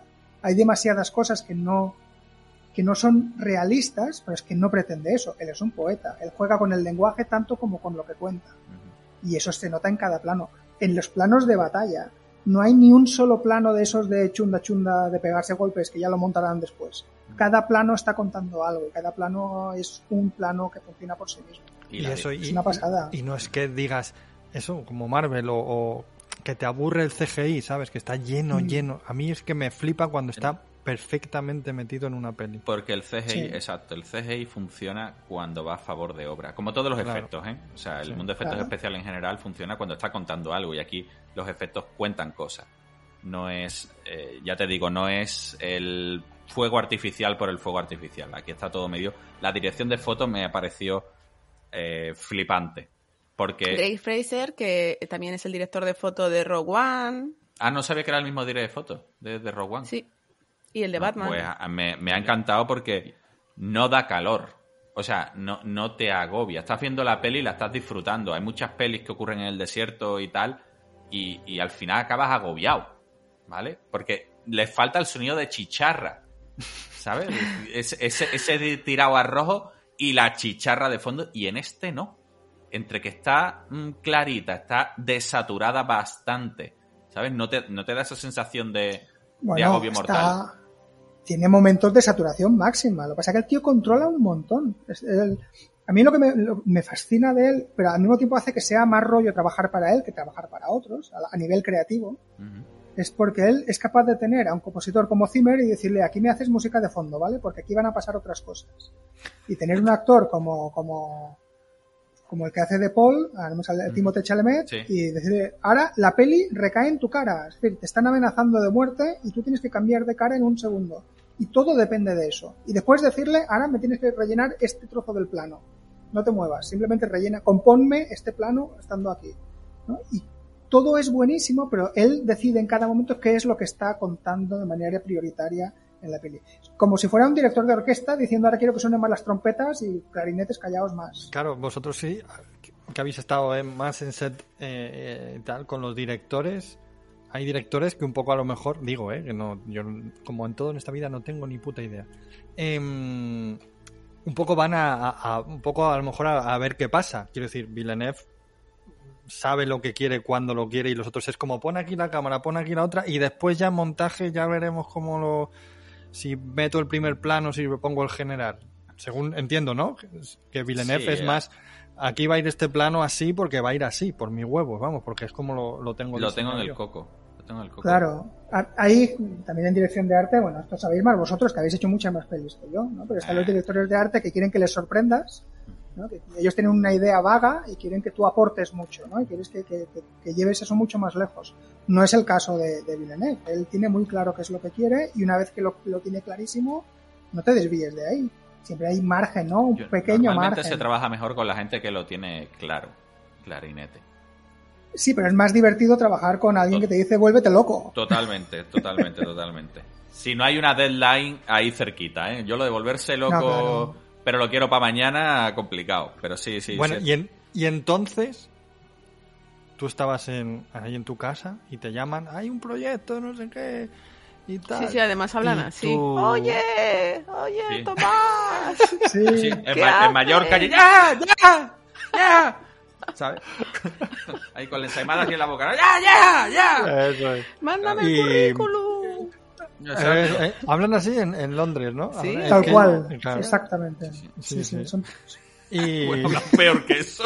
Hablan peor Ojalá, que eso. ojalá hablaran bueno. así, ¿verdad? O hablaran así, sí, sí. y- y cu- cuál era tu, tu experiencia? O sea, habías hecho esta, la de basura, de, en Yo empecé con basura, yo empecé con la basura, que me lo pasé pipa y muy mal a la vez. Después hice Krypton, que es una serie sobre el abuelo de Superman, Toma ya. que tiene cosas muy chulas y cosas que, bueno, pero tiene cosas muy, muy, muy chulas. Y después de eso, creo que hice Maléfica 2. Pero si está hecho más peli que yo. Es que eso es Vaya, fácil. vaya, ¿no, Javier. Joder. No es verdad, esto es un mito porque Javi ha hecho pelis por un tubo. Lo que pasa es que siempre habla de las mismas. de las mismas. pesado. Tampoco Ostras. no te pases, Carlos. Venga, sí, sí, hiciste en Maléfica 2. Y después creo que Dune, creo, no, no, no. Creo- y después Dune, pero claro, por- he, he dicho que no a varias, pues por eso, porque no me puedo ir tanto de casa como antes, ¿no? Pero, pero yo he hecho muy poquita cosa, lo que pasa es que son todas grandes. Bueno, a partir de ahora vas a flipar. Eso, te va a eso que no le pasa a Javi. No. te va a llamar mucha gente de- de- de- del, del cine español para que hagas eh, vestuarios molones. Porque en España eso se hace poco, pero igual también porque no existen muchos técnicos este- especializados en ello. ¿No? A lo mejor, a lo mejor, sí, no sé. Bueno, también he hecho una peli aquí en Mallorca de un grupo de colegas de aquí, de un grupo de amigos que hicieron una, una gamberrada que es divertidísima, que se llama Justice de Carrero, y que yo hice una criatura. Ahí te ocupé el lugar, hice un monstruo, Qué bueno. pero lo hice con bolsas de basura y plástico y en un día, porque no teníamos presupuesto. Madre mía, ahí ¿Y esa se puede ver en algún lado? Yo, yo seguro que sí. Eh, creo que está en filming. ¿Ah, sí? Está. A ver, dime cómo se llama otra vez, que me lo apunto. Justice de Carrero. Vale. Yo no lo voy a sabría apuntar. en filming. Oye, ya, ya te digo, es una gamberrada, ¿eh? No, no, es, es- o sea, es muy divertida, pero es una gamberrada. Oye, ¿y en la, en la serie esta de Krypton? Porque, porque no, me recuerda un poco a Dune. O sea, tiene algunas cosas bastante similares a nivel de sets y este tipo de, de cosas. Ahí Mm. también estuviste en, en, en- lo diré, en costume. En, sí, sí, en costume también. Y en, Ma- y en Maléfica también en costume. En armaduras, haciendo armaduras. Joder, qué curioso. Curioso. tío. Tío, es que, es no, que- es que luego, viendo su trabajo, es que. por eso, ¿trabaja En realidad no es nada curioso. diría, Tú no. entras a trabajar con un equipo y el jefe de equipo es el que te llama la- Sí, en, sí, en el sí, sí, próximo claro, pero- proyecto que tiene. Sí, pero digamos que tú entras en la web de Tomás o en su Instagram y de hecho él pone escultor. Mm, ¿Sabes? Nunca dirías, ¿qué ha hecho en Dune? No dirías, pues como lo ha dicho Javi, Claro. pues no, el vestuario no. yo, yo pensaba que yo pensaba que, que lo que había hecho era tema de decorado, diseño de producción, alguna historia así. Y entonces llegas allí a Budapest y te dicen, Tomás, Qué guay Budapest. eh, vas a trabajar en Dune. Sí. Y yo me, emo- me emociono, claro. Húmedo, para Hombre. el cuarto baño, flechado, dos minutos y vuelta. A llorar, a llorar de la emoción, ¿sabes? De- en la intimidad, llorar de la emoción de voy a hacer Dune. Y, y claro, y lo primero que piensas es qué Dune van a hacer. Pero claro, a mí- yo si tuviera, yo si fuera, yo, yo si fuera Elon Musk o uno de estos súper ricos, lo que contrataría es a los 15 directores que más me gusten de la historia y pedirles que hagan Dune. Porque es de esos libros que se puede interpretar de mil maneras distintas. O sea, tú también y tuvi- bueno. tuviste ese momento ahí de fan también de estos hijos de puta me van a joder la infancia porque ya verás tú la mierda que me van a hacer. ¿No? Y antes No, de ir, y antes de ir ya, ya sabías que el director de ese proyecto que no sabe, que sospechabas que era Dune, era Villeneuve o no? Creo No que justo acuerdas. antes, justo antes de irme. Pues estas cosas son muy, o sea, no, no es, no es que te digan dentro de dos meses vamos a empezar, te dicen cómo lo Sí, tienes sí, sí, para trabajar en un proyecto. Sí, sí. ¿no? Y después se va, se va, a medida que se va acercando, pues será a lo mejor dentro de un mes. ¿No? Se ha movido, será dentro de tres semanas. Es una cosa grande. Se ha cancelado. Me cago en. no sabemos si será en Londres o en Budapest, ¿no? Es todo como que se mueve. Estás siempre decidiendo sobre gelatinas. Sí, sí. Y después se concreta y dicen, ven ya. Y te vas para allá. Y yo, mm, sí. y co- como sabía que era Villeneuve, enseguida me, me puse en sus, en sus manos, en él deposité de toda mi confianza No me extraña. y sabía que me Le encantaría. llamaste, le llamaste y dijiste, Denis, Me quedo. no, no. Me quedo por Me ti. quedo, mira. Por ti, me- yo me quedo. estoy en tus manos. Hablé amigo". con él, ¿eh? Tuve ¿Ah, el en honor de hablar con él Joder. dos veces. Cuéntanos, pero por vamos, de, favor. de hablar con él. No, no, pero no, o sea, nada. O sea, que viene al taller y que está pasando Espera. por las mesas de trabajo y que nos saluda y ya está. Joder, qué Yo me, me contuve y no hice de fan. O sea, yo no me puse a gritar ahí y decirle, me encanta lo que haces. No, Se le acercó y le dijo Man- una cosa al oído. Buenos días. mantuve el tipo, mantuve el tipo. Y anda que nos jode cuando se te acerca una persona así y tú te muerdes ahí la mano, así, Sí, ¿cómo? Sí, sí, te imaginas, no estás ahí a lo tuyo, tal, se acerca y tú, joder, es el puto Villeneuve. Pero como si fuera, ¿sabes? Como Es si que- hubieras visto todos los días. Es que lo peor es que tienes que actuar así. Si te da los buenos días, yo recuerdo con, creo que fue con George Lucas que nos lo dijeron. Si os saluda, le saludáis. Y no Si- le miréis a los Si ojos. no, pues parecido. Y si no saluda a vuestra bola, ¿sabes? Y tú estabas ahí, por Dios, que me dé los buenos días, que me dé los buenos días, que me dé los buenos días. buenos días. ¡Tío! la polla, ¿no? Pero, pero, pero sí, sí es verdad. Creo, creo que hemos hablado alguna vez, Tomás, de ese código de conducta no escrito en el que, en el que tiene, como dice Carlos, que tiene que parecer que. ¿Hostia, quién es? Ah, el Denny, anda que oye, ¿sabes? Soy yo. Sí. Estoy aquí perliado. Este tipo de producciones a mí me encanta porque es la mezcla de cosas imposibles. O sea, se mezclan los artistas locos con los, los- los funcionarios de carpetitas y listas de y tablas de. Sí. y se necesitan mutuamente. Y ¿Por tiene qué? esta cosa loca ¿Por qué? pues porque está el, producción, es esa gente que está haciendo presupuestos y numeritos y después de hay gente cosa, ¿no? manchando telas en otra sala, ¿no? Y, y tienen que entenderse. ¿no? Y, y- y funciona muy bien. Y lo mismo pasa con esta cosa loca de los hippies que van haciendo así, pero con una estructura, con una organización muy jerárquica, que se respeta mucho. O sea, yo sé que si viene Denis Villeneuve, yo no puedo decirle, oye, que no me gusta cómo has planteado tal, porque entre él y, entre él y yo hay como un batallón inmenso de mandos intermedios. Claro, Pues si claro. él tiene que decirme algo, se lo dirá a su subordinado y esa orden quizá me llegue, pero no vamos a hablar nosotros. Y en eso pasó, yo me acuerdo que la primera vez que lo vi muy claro fue en, en- en la película china, en Basura. Ah, Tío. yo soy fan, yo soy fan de Naila Dixon, la diseñadora de vestuario del Señor de los Anillos. mi, mi pareja, Bárbara Bibiloni, es diseñadora de vestuario. Y se hizo diseñadora de vestuario por Naila Dixon. O sea que para nosotros es como una especie de gran ídolo, ¿no? Aunque casi nadie la El conozca. círculo se cierra. Sí. Y, y yo me acuerdo que con ella teníamos buena relación, porque ella estaba, cuando se agobiaba mucho, que en esa película era muy fácil, venía a ver a los españoles del departamento de arte porque la calmábamos. Y porque somos los que insultamos y, y se nos Y- llena la boca, ¿sabes? Y la, y la hacíamos reír y yo, yo, a ver, no éramos coleguillas, pero a veces tuvimos alguna conversación de esas más distendidas y, y qué tal. Y, y- y me acuerdo que una vez fuimos a comer una pizza y nos contaba aventuras del Señor de los Anillos. O sea, Madre mía. Era una locura. Qué bonito. Y cuando yo pasé al departamento, sí, precioso. Y cuando yo pasé al departamento de vestuario, los dos, sin que nadie dijera, dijera nada, nos distanciamos un poco. ¿no? En el sentido de, vale, ahora tú eres mi jefa, antes no era mi jefa, Claro. y ahora sí que eres mi jefa, por tanto vamos a mantener eso un poco a raya.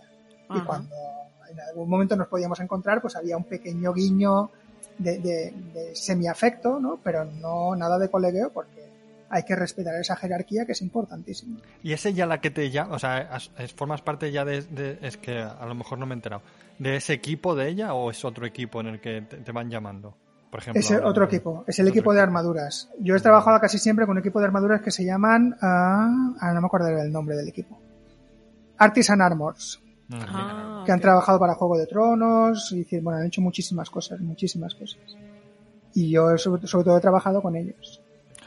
Oye, normalmente a todos los invitados que vienen, que esto no lo hemos hecho todavía contigo, no- nos cuentan, claro, no, nos cuentan cómo has acabado, o sea, cómo empezaste, cómo has ido evolucionando tu carrera, eh, porque he visto, no sé si lo he leído o he visto un vídeo tuyo en el que decías que te dedicabas a, a la educación y de repente dijiste, mm, mira, lo dejo y me pongo aquí a tope con esto de la escultura. Así que Sí. estaría guay que nos lo, que nos lo contases.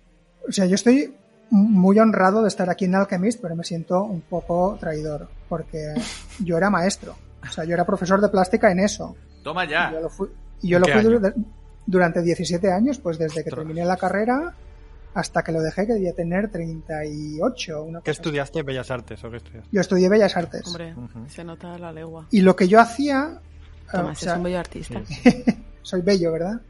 Eh, lo que yo hacía como obra durante 20 años a nadie le interesó nunca. Eh, yo a de tu hecho... padre y a tu madre. No, no, tampoco. tampoco. O sea, no. Mira como Javi. Como yo.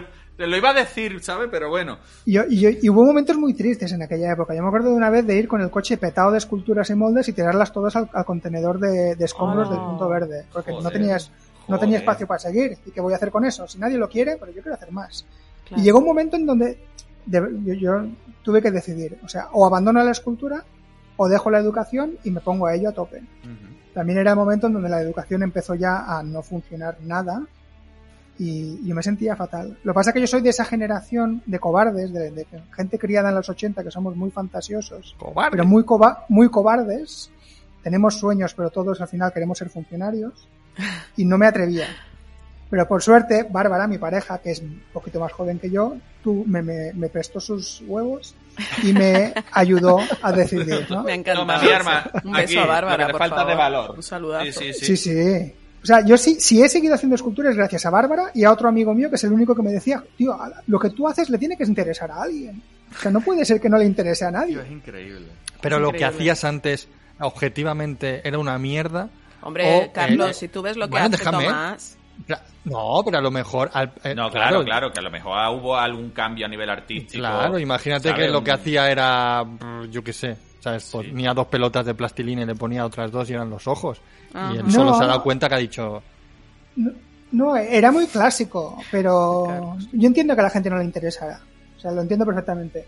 Yo me sentía un poco como un violinista en una discoteca. O sea, da igual lo bien que lo hagas, a nadie le interesa lo que vas a tocar, Claro. porque estás tan para otra cosa. Y, y en ese momento fue un salto al vacío. Era un momento personal duro, me acaba de morir mi madre, de esos momentos en que dices, ya, a ver, solo tenemos una vida, si no lo pruebo ahora ya no pasará nunca. Y dejé la escuela, la dejé, sin saber qué iba a pasar. Y a partir de ahí acepté todo lo que tuviera que ver con escultura, cualquier cosa.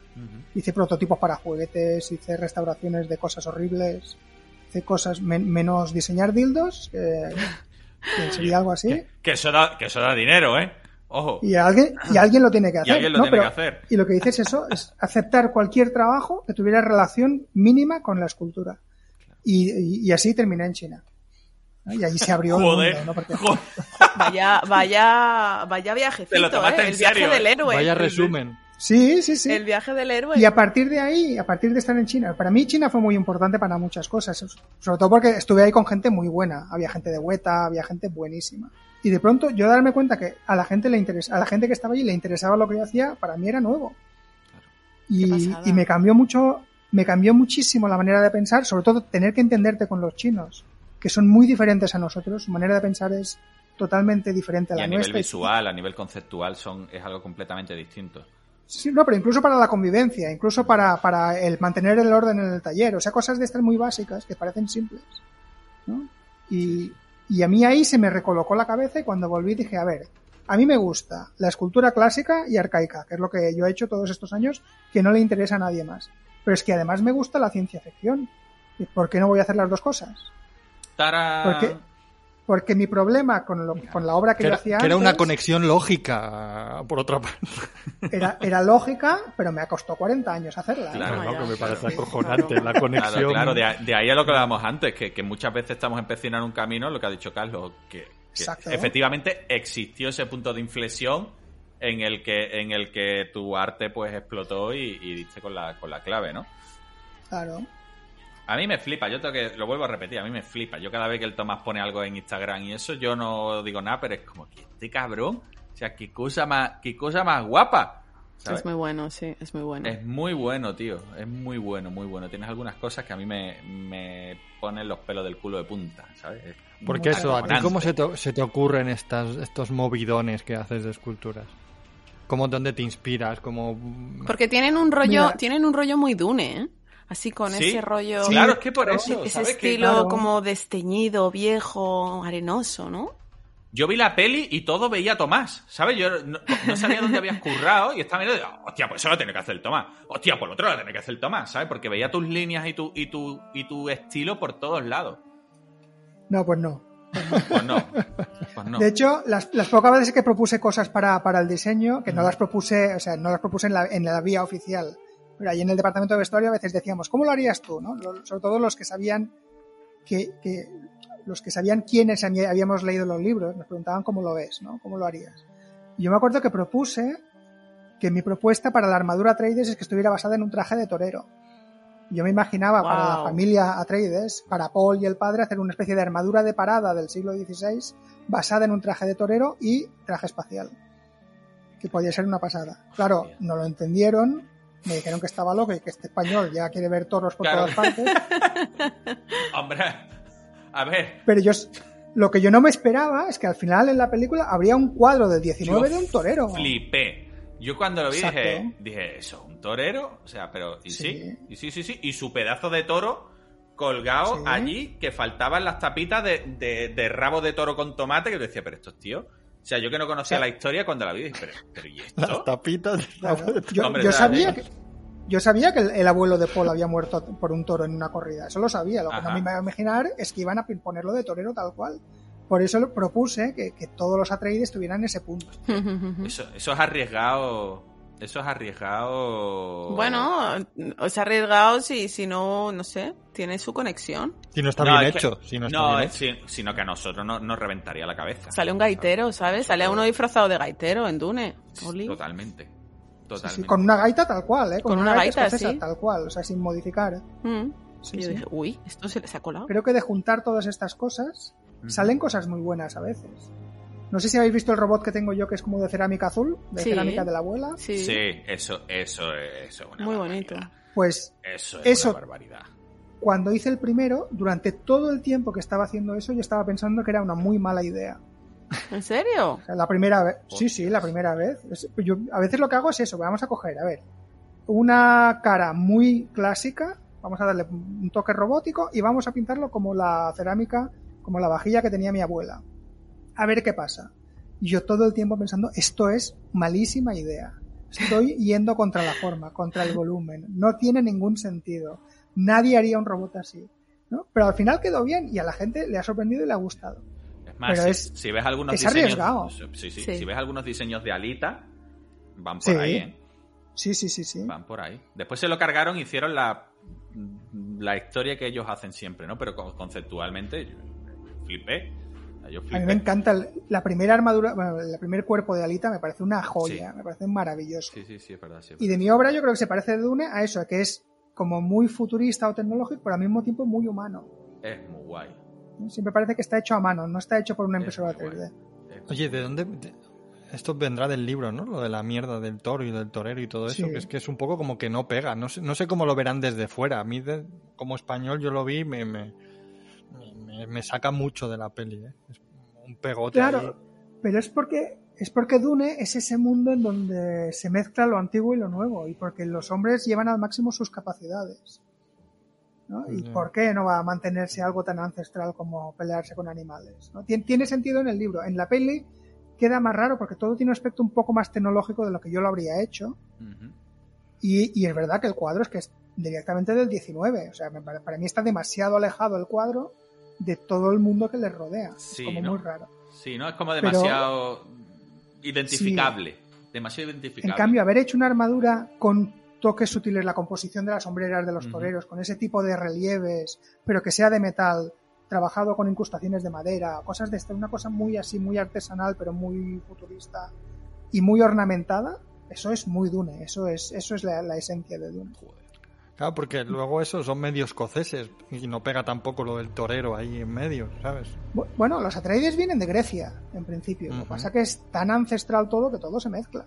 Ya. Dentro de poco van a salir las nominaciones a los Oscar y supongo que Dune será una de las fa- super favoritas. Yo estoy leyendo por ahí que se dice, se comenta, se rumorea que el de vestuario, diseño de vestuario, seguramente se lo lleve porque es bastante impresionante. Así que la roña de la pasada. uña del pie de la estatuilla, Tomás, es tuya. Esa es tuya. Esa, sí, ¿No? sí, sí. Será un honor a- que, que un- esa peli tenga un premio, el mayor premio ¿no? que hay en, en- en el mundo. Para mí el honor es haber sido parte de esa joya. Claro. O sea, si además se llevan un Oscar, muchísimo mejor. Pero yo haber sido formado, haber formado parte de eso, ya está. Aunque sea como, como una mierdecilla de machaca. Al final es lo que hablamos súper orgulloso. de las experiencias vitales, ¿no? Que antes cuando decías Sí. lo de Villeneuve y toda la historia, o sea, mm, a ver si coincides, ¿no? Pero, pero lo grande de este trabajo no es hablar con Villeneuve, es hablar con la jefa de vestuario que ha sido tu ídola toda la vida, sentarte con ella a tomar una cerveza y que te cuente lo del Señor de los Anillos.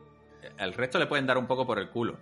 Por lo menos para mí, esos momentos mágicos son los que dices, Dios mío, ¿dónde estoy? ¿Con quién estoy hablando? ¿no?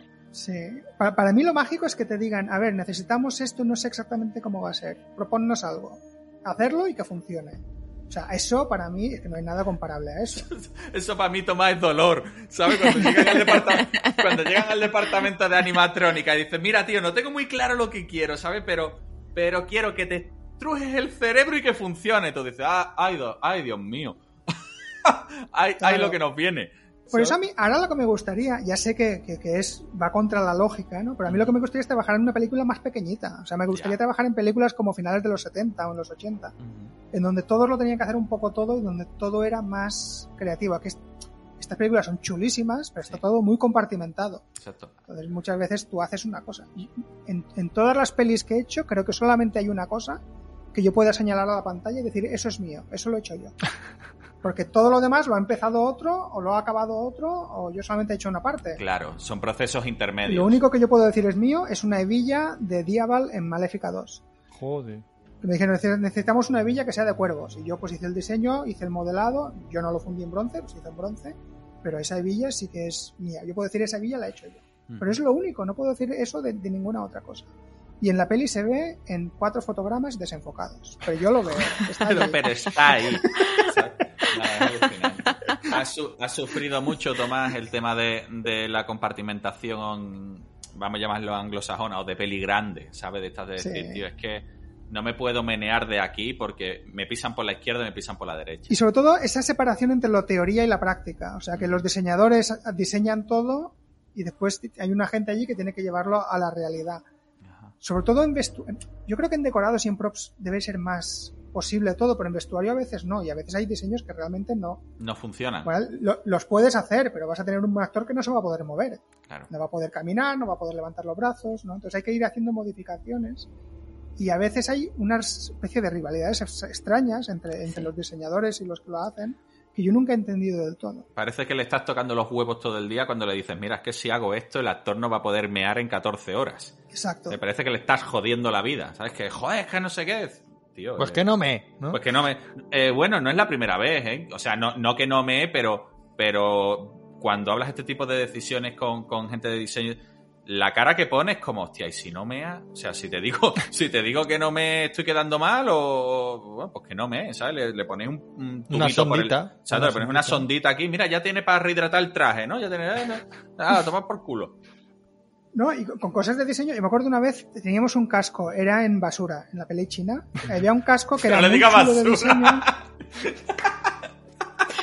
Tomás lo tiene muy asumido Era ya. un... Sí, sí, sí, el tío. Hombre, lo habéis dicho vosotros. Pero si no la has visto, tronco. O sea, si te pasa como a mí, si no la hemos visto. Yo ahora quiero verla, yo ahora quiero verla. Que no está, Hombre. que no está, tía, es imposible. No, Lo más que es encontrar un imposible. tráiler. ¿Pero por qué la censuraron? ¿La censuraron los chinos? Pero ¿y por qué no está? Yo no lo sé. Estuvo, estuvo cuatro días en, en- en el cine. Y ya, y no se puede ver en Ah. ningún sitio. Y después se retiró y no. Creo que estuvo a la vista en una especie de Netflix chino que solamente se podía ver con gafas de realidad virtual de esas que enchufas el móvil. Es Madre lo mía, único que se pudo ver. todo. Y el director no se ha vuelto a saber nada de El él. director sí. Ah, sí. El director sigue trabajando por ahí. Sí, sí. Ah, vale, vale. Va, te hemos interrumpido con... Si estás hablando algo Estaba de diciendo lo de- del del sombrero. Había un sombrero que era muy chulo, pero de esos que, que no hay espacio para que se aguante en la cabeza. O sea, ¿cómo quieres que eso se aguante en la cabeza? Que es uno de esos problemas que a veces hay, ¿no? Ya. Y, y a mí me dijeron, encuentra la solución. ¿Cómo encuentra la solución? Pues que me estás pidiendo que se aguante, o sea, era el espacio de lo que lleva el Papa, del gorrito ese que lleva el Papa, pero una cosa de dos palmos de alto. Dice, pero ¿cómo quieres que se aguante? No, no. No se va a ¿no? Y salió, y decían eso, ¿y tornillos? ¿Tornillos al cráneo? En serio. Yo les pedía, a ver, dadme dos centímetros más. Solamente que pueda cogerle la vuelta a la parte de atrás del cráneo, ya tendré un punto de apoyo. Pero Claro, dame dos. con la Y nuca. estábamos, y estábamos negociando centímetros, ¿no? Para que, para que aquello se pudiera sujetar. Y esas a veces son decisiones, son decisiones creativas que afectan al diseño, pues que, que si no, ¿cómo Claro. lo haces?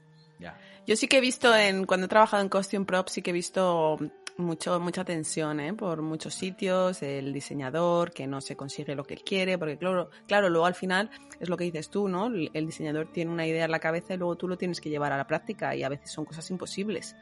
O que los actores eh, pues están hasta las narices de ponerse un traje en el que casi no caben y eso también crea una tensión que, que bueno, que no, que no le viene muy bien al, al momento de rodaje, que ya de por sí es bastante tenso, ¿sabes? Entonces, bueno, Claro. yo qué sé, no sé, supongo que, supongo que... Batallas. Sí, sí, sí, batallas. que son las cosas también de, de- de ser más profesional, ¿no? De ser más profesional y, y saber llevar ciertas eh, situaciones de presión pues de una manera un poco más civilizadamente, digamos. Sí, y es, y es esa lucha con el material al final, con la realidad, que hace que, que tengas que ir tomando decisiones. A mí hay una escena en Dune que me encanta, es cuando salen, cuando lo- los Harkonnen, bueno, podemos contar un- algún- algo de la peli. Sí, no, Hombre, no. claro. La peli lleva sí, ya sí, la sí. hostia, ¿eh? Por eso, cuando llegan las naves Harkonnen a Arrakis y están atacando el, pla- el- el planeta de noche y salen los Atreides en pijama Sí. y van corriendo en pijama contra las naves en llamas, que me parece de lo más heroico que se puede hacer. Claro, yo no, a ver, por lógica, ahí deberían llevar las armaduras, Claro. Claro. pero no las llevan, van en Van en pijama. pijama. Y yo no sé si es, si es porque esas armaduras no eran las mejores del mundo para correr, que al final dijeron, pues no, pues vamos, a hacerlo en pijama, o si ya estaba pensado de antes. Pero es de este tipo, es este tipo de decisiones que el, el- el hacer las cosas en vivo es lo que te ayuda o lo que te lleva a tomar este tipo de decisiones porque te encuentras con los problemas y tienes que encontrar la solución más natural a Claro. eso. Y eso le, le da también naturalidad a la Claro. peli. Es, es muy chula, ¿eh? El tema armadura es, es muy, muy, muy, muy chulo en la peli. ¿Estuviste mucho en set o, solo estabas en taller? Yo solo estaba en taller, pero me escapaba, como estaba todo ahí, me escapaba y, a los sets y yo ahí disfrutaba. Mira, una de las cosas, Claro, lo que hacíamos todos, ¿verdad? una de las cosas que hace Villeneuve, había unos sets que eran brutalmente bestias, o sea, muy grandes, muy grandes. Y yo ese set no lo he visto en la peli, Oh, solo lo he visto en un diálogo como fondo del primer plano de uno de los personajes. qué pena, ¿eh? O sea, he visto trozos, he visto rincones, pero no el set entero. No, pero eso te está diciendo que Villeneuve es muy valiente en eso. ¿no? Y vale, sí, ha costado mucho, es chulísimo, pero si no me ayuda a contar nada, no lo pongo. ¿Ves? Eso Claro. David Yates no lo hace. Y por eso ha dirigido cuatro Harry Potter. Y, y, y- y Cuarón una, ¿sabes? Pero sí que es increíble, ¿no? Cuando tienes la oportunidad de ir a ver los sets eh, con tus propios ojos y entras allí, ¿no? Y ver, ver esa cantidad tan inmensa de trabajo, ¿no? De tantos departamentos Que es de verdad. diferentes, ¿no? Desde el diseño hasta la construcción, pasando por todos los departamentos dentro de construcción, hasta que ya se, se rueda eso, ¿no? Cuando ya está precioso de paquete y que luego en la película apenas, apenas salga, ¿no? Y es increíble la cantidad de dinero que hay ahí, ¿no? Pero bueno, es lo que dices tú. Al final, si no cuenta una Una historia. pasada cantidad de dinero, de talento y de trabajo, de horas de trabajo. Eh, Tomás, ¿y cómo fue trabajar para... mm, has- has- mm, tuviste la experiencia de trabajar en China, con chinos, como con una cultura muy diferente? Entiendo que no sería lo mismo en Hungría con, con húngaros, pero también teníais húngaros en el equipo, ¿no? Muy bien, con los húngaros la verdad es que nos entendíamos perfectamente, con los que hablaban inglés, claro. Pero no, muy, muy bien. Es una cultura más cercana, ¿no? Tienen, su, tienen sus cosas, pero... Claro, de- después de China todo es cercano, o sea, no hay nada más marciano que China. Venga, explá- expláyate, ya que estás. Tú, Estamos aquí, que sí, que sí, que no, que, que no. Venga, dime. ¿Qué, qué es lo que más te ha rayado de los chinos, no? Que, que digas tú decir, a la hora de trabajar de tu estos están locos. Enchufes No, aparte. A ver, el- el- tenemos que entender que China lleva siendo China muchísimos miles de años. Es como si aquí seguiría existiendo el, el antiguo Egipto. ¿vale? Todos los demás somos recién llegados a este universo. Entonces ellos van, han ido por su lado y nosotros por el otro. Y hay cosas que son diferentes. Claro, al principio cuando tú llegas allí te enfadas porque crees que te están engañando. El, el- dicho este de te está engañando como un chino. ¿No? Y, después te das cuenta que no, no te está engañando. Simplemente piensa de otra manera. O sea, su, procesamiento de ideas va por otro camino. Y claro, eh, por ejemplo, eso, ¿qué quieres decir? Pon un ejemplo, ¿no? De que piensas que te está engañando. Por ejemplo, nosotros tenemos, no sé si es por una cuestión religiosa o la cuestión religiosa viene por ahí, la idea del pecado, la idea de consecuencia, de causa-consecuencia. O sea, nosotros funcionamos que todo es por causa y consecuencia. De hecho, cuando algo va mal, buscamos un culpable, porque buscamos quién ha sido el culpable de esa situación. ¿no? Y siempre estamos haciendo eso, hacemos planes pensando que si yo hago esto voy a conseguir tal. Ellos son más budistas en el sentido de que las cosas pasan. Ah, se nos quemó un set en, en China. Y a nadie se le planteó que a lo mejor era por cómo estaban llevando el tema eléctrico. Simplemente el set se había quemado. Y ya está. Claro, ¿no? Y punto. Y se reconstruye, Sí, ¿sabes? y, Ya... y- y eso en todo, pero es que cualquier pequeña cosa era así. Por ejemplo, nosotros necesitamos mucha plastelina cuando hacía las maquetas para los sets. Lo hacíamos con plastelina y, y gastábamos mucha. Y, y cuando yo iba al Bayer y le decía, compra plastelina porque se nos va a acabar, él se iba donde teníamos la plastelina y me decía, aún hay. Digo, sí, claro, aún hay y nos va a durar dos días, pero se va a acabar. Aún hay. Y no compraba. Entonces, va a ser... in- Claro, lo que teníamos que hacer era, cuando quedaban esos paquetes que nos van a durar un día, Esconder la plastilina y decirle, se ha acabado. ¿En serio ¿No? eso? claro, claro. Y, y otro, pero, pero esto funciona muchísimo así. Y nosotros tenemos esta idea de, de la- yo creo que la diferencia es esa, la, la- la- la idea de causa-consecuencia y ellos son más budistas, que también tienen muchísimas ventajas. A ver, no son todo defectos. Ellos les permite solucionar los problemas de una manera mucho más fluida que nosotros. Yo me acuerdo que esto, lo esto yo lo entendí en Pekín, en una autopista de cuatro carriles, siempre atascada, siempre, toda- de noche también, siempre hay atasco, constantemente. Y había habido un accidente que ocupaba dos carriles de los cuatro. El tráfico no se paró, el tráfico seguía fluyendo de la misma manera. Era como un torrente con una piedra en medio, los coches iban pasando.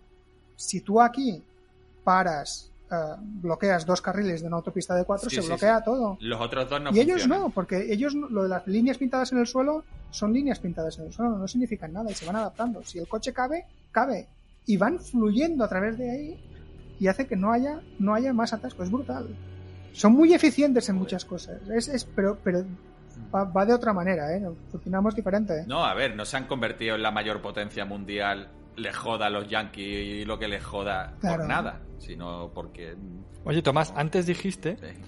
que. No sé, no sé si esto se puede contar. Ruth me reñirá, mire, ¿qué haces? Es que ves como le tengo miedo. hoy dale, dale, dale fuerte, dale Me tienes, me tienes frita hoy, Carlos. Sí.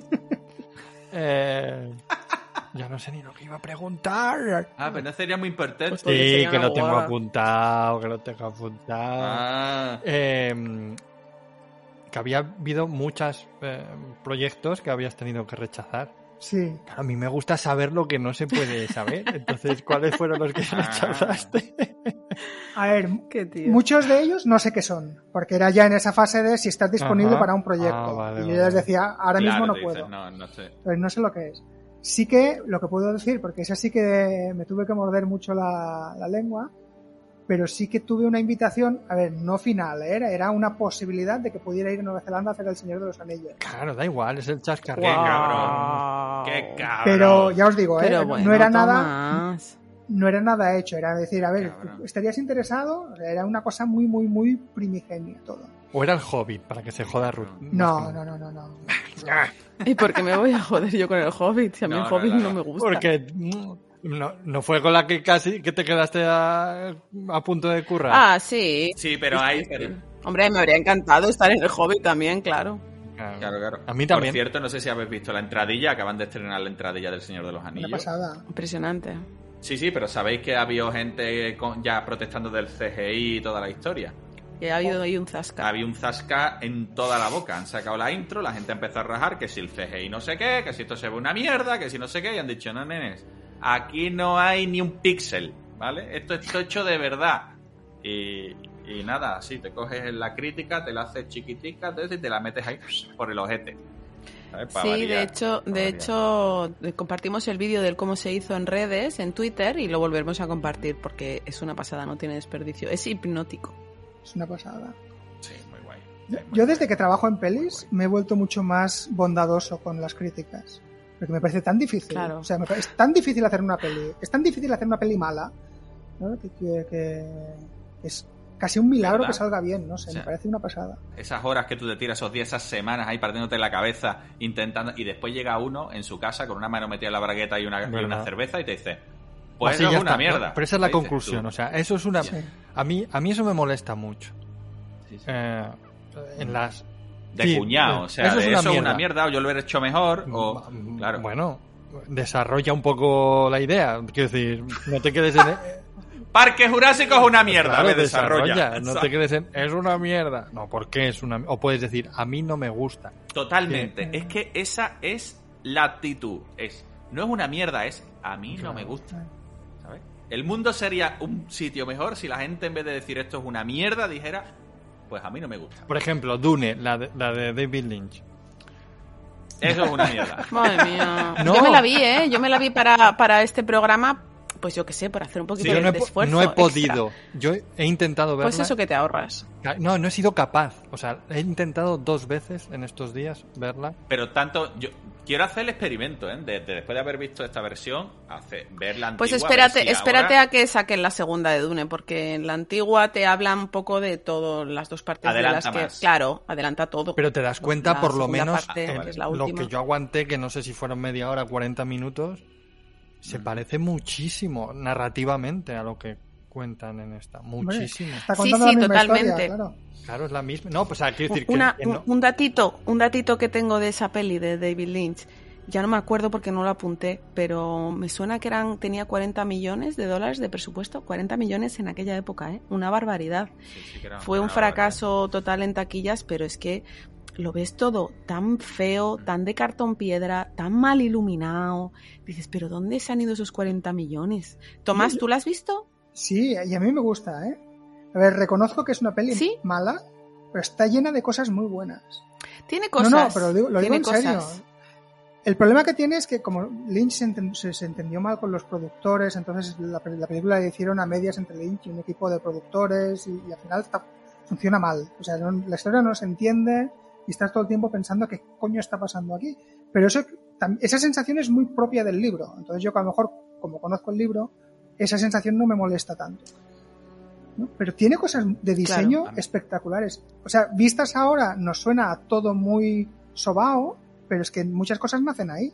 Yo no la puedo defender como buena peli porque creo que no lo es, pero tiene cosas muy buenas, muy buenas.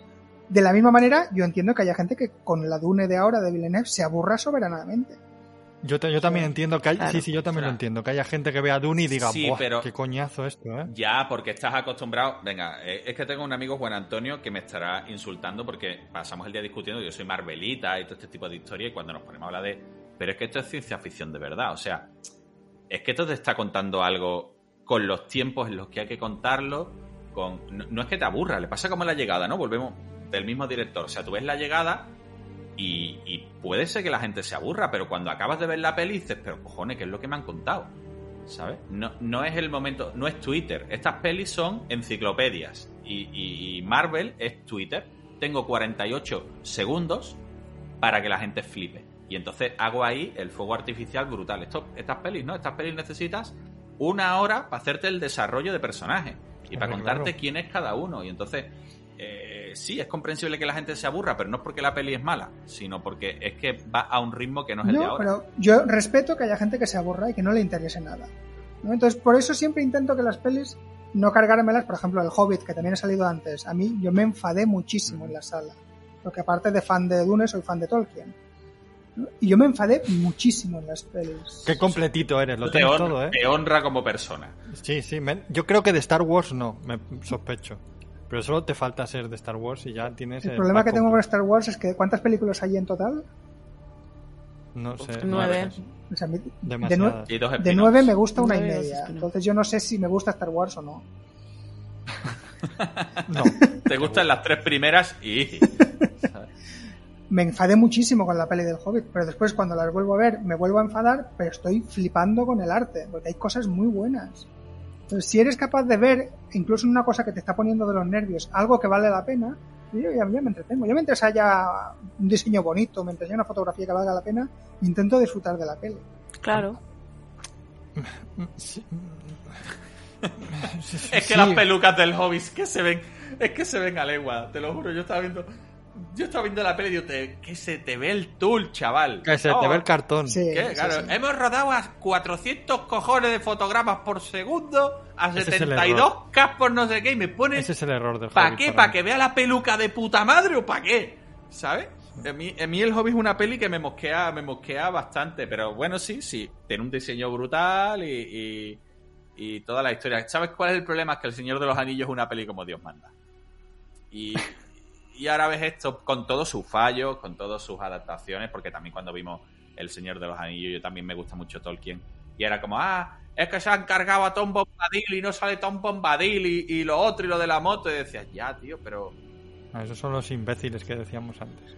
Imbéciles, no. Todo el mundo puede, tiene derecho a tener su opinión y está muy bien. El tema incluso es. los imbéciles, El- incluso los es el imbéciles segun- tienen derecho a dar es su el opinión. segundo mal de este mundo, ¿sabes? No todo el mundo. No la opinión de todo el mundo es válida. Pero yo, yo creo que por suerte, cuando se estrenó El Señor de los Anillos, no existía este ambiente de ahora.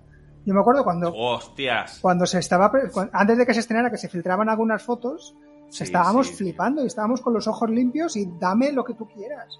Yo me acuerdo de entrar en la sala y, y cuando empezó a hablar Galadriel haciendo el prefacio y tal, el prólogo, yo flipando y, y- y sin expectativas, es decir, sorpréndeme, ¿no?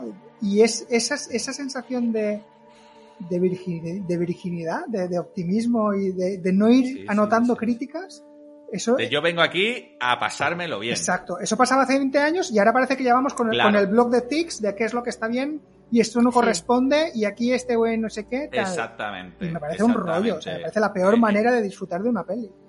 Quizás yo creo que ahí es donde, fíjate, en los 80 mueren en El Señor de los Anillos. Esa actitud de ir al cine, en plan, yo vengo aquí a echarme dos horas de puta madre, esa- y me da igual, o sea, veo las... Yo vuelvo a lo mío, ¿vale? Las tortugas ninja, que se le ve el cartón, que se me da igual, yo vengo aquí a pasármelo de puta madre. ¿Sabes? Eso muere en El Señor de los Anillos. Es la última peli que la gente ve diciéndome, a mí me da igual, o sea, vengo... Y ya ahí había algunas historias, ¿eh? Ya había historias, pero, pero sí es verdad. Y aparte, con todo el marketing que supuso esa película, porque ahora es como no, eh, teaser y estreno en tres meses. El Señor de los Anillos, yo recuerdo que nos tiramos años, literalmente Sí, sí. años. Y en streaming, eh, nada, enseguida también la tienes ahora. Exacto. Y aquello fueron años de una foto. La primera foto que se fil no que se filtra, que sale de promo, de promoción del Señor de los Anillos, era un puente, tío. O sea, eran dos personajes elfos en un puente que no teníamos ni puta de para Rivendell. Era uno de los puentes de Rivendell. Y, y nos tiramos meses solo con una imagen.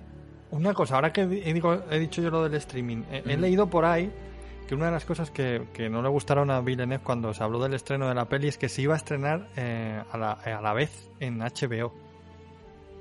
Y no está en HBO. ¿Vosotros sabéis algo de esto? Está en Amazon, ¿no? Puede ser que está. Creo que está No, en no, no están. eh, pagando está en Apple y no sé dónde más, en Amazon. eh, No, pero de Prime. forma, de forma libre En no HBO está. no. Es que ahí volvemos a la charla y yo creo que aquí todos coincidimos. Eh, eh, la gente de los 80, la gente, bueno, pues de nuestro palo, nosotros vamos al cine. O sea, yo ve, yo vale, yo soy disfruto el Netflix y toda la historia de- del carajo.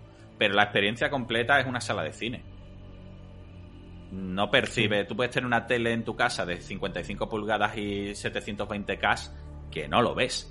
Que eso es lo que decía Villeneuve, que, que- que es lo que le jodía, ¿no? Que decía, se va a estrenar HBO Max a, a la vez que en el cine. Y decía, no, es que esta peli no es para verla en una tele de 45 No. pulgadas en tu Esto es casa. Para verlo en el cine y que cuando pasa un ornitóptero y lo tienes delante y suena del carajo aquello, pues se te ponga el culo. Pero también te digo que es tan buena la película que es muy disfrutable también. No, no. 40. Vamos, yo la vi Porque- en el portátil, así en la cama.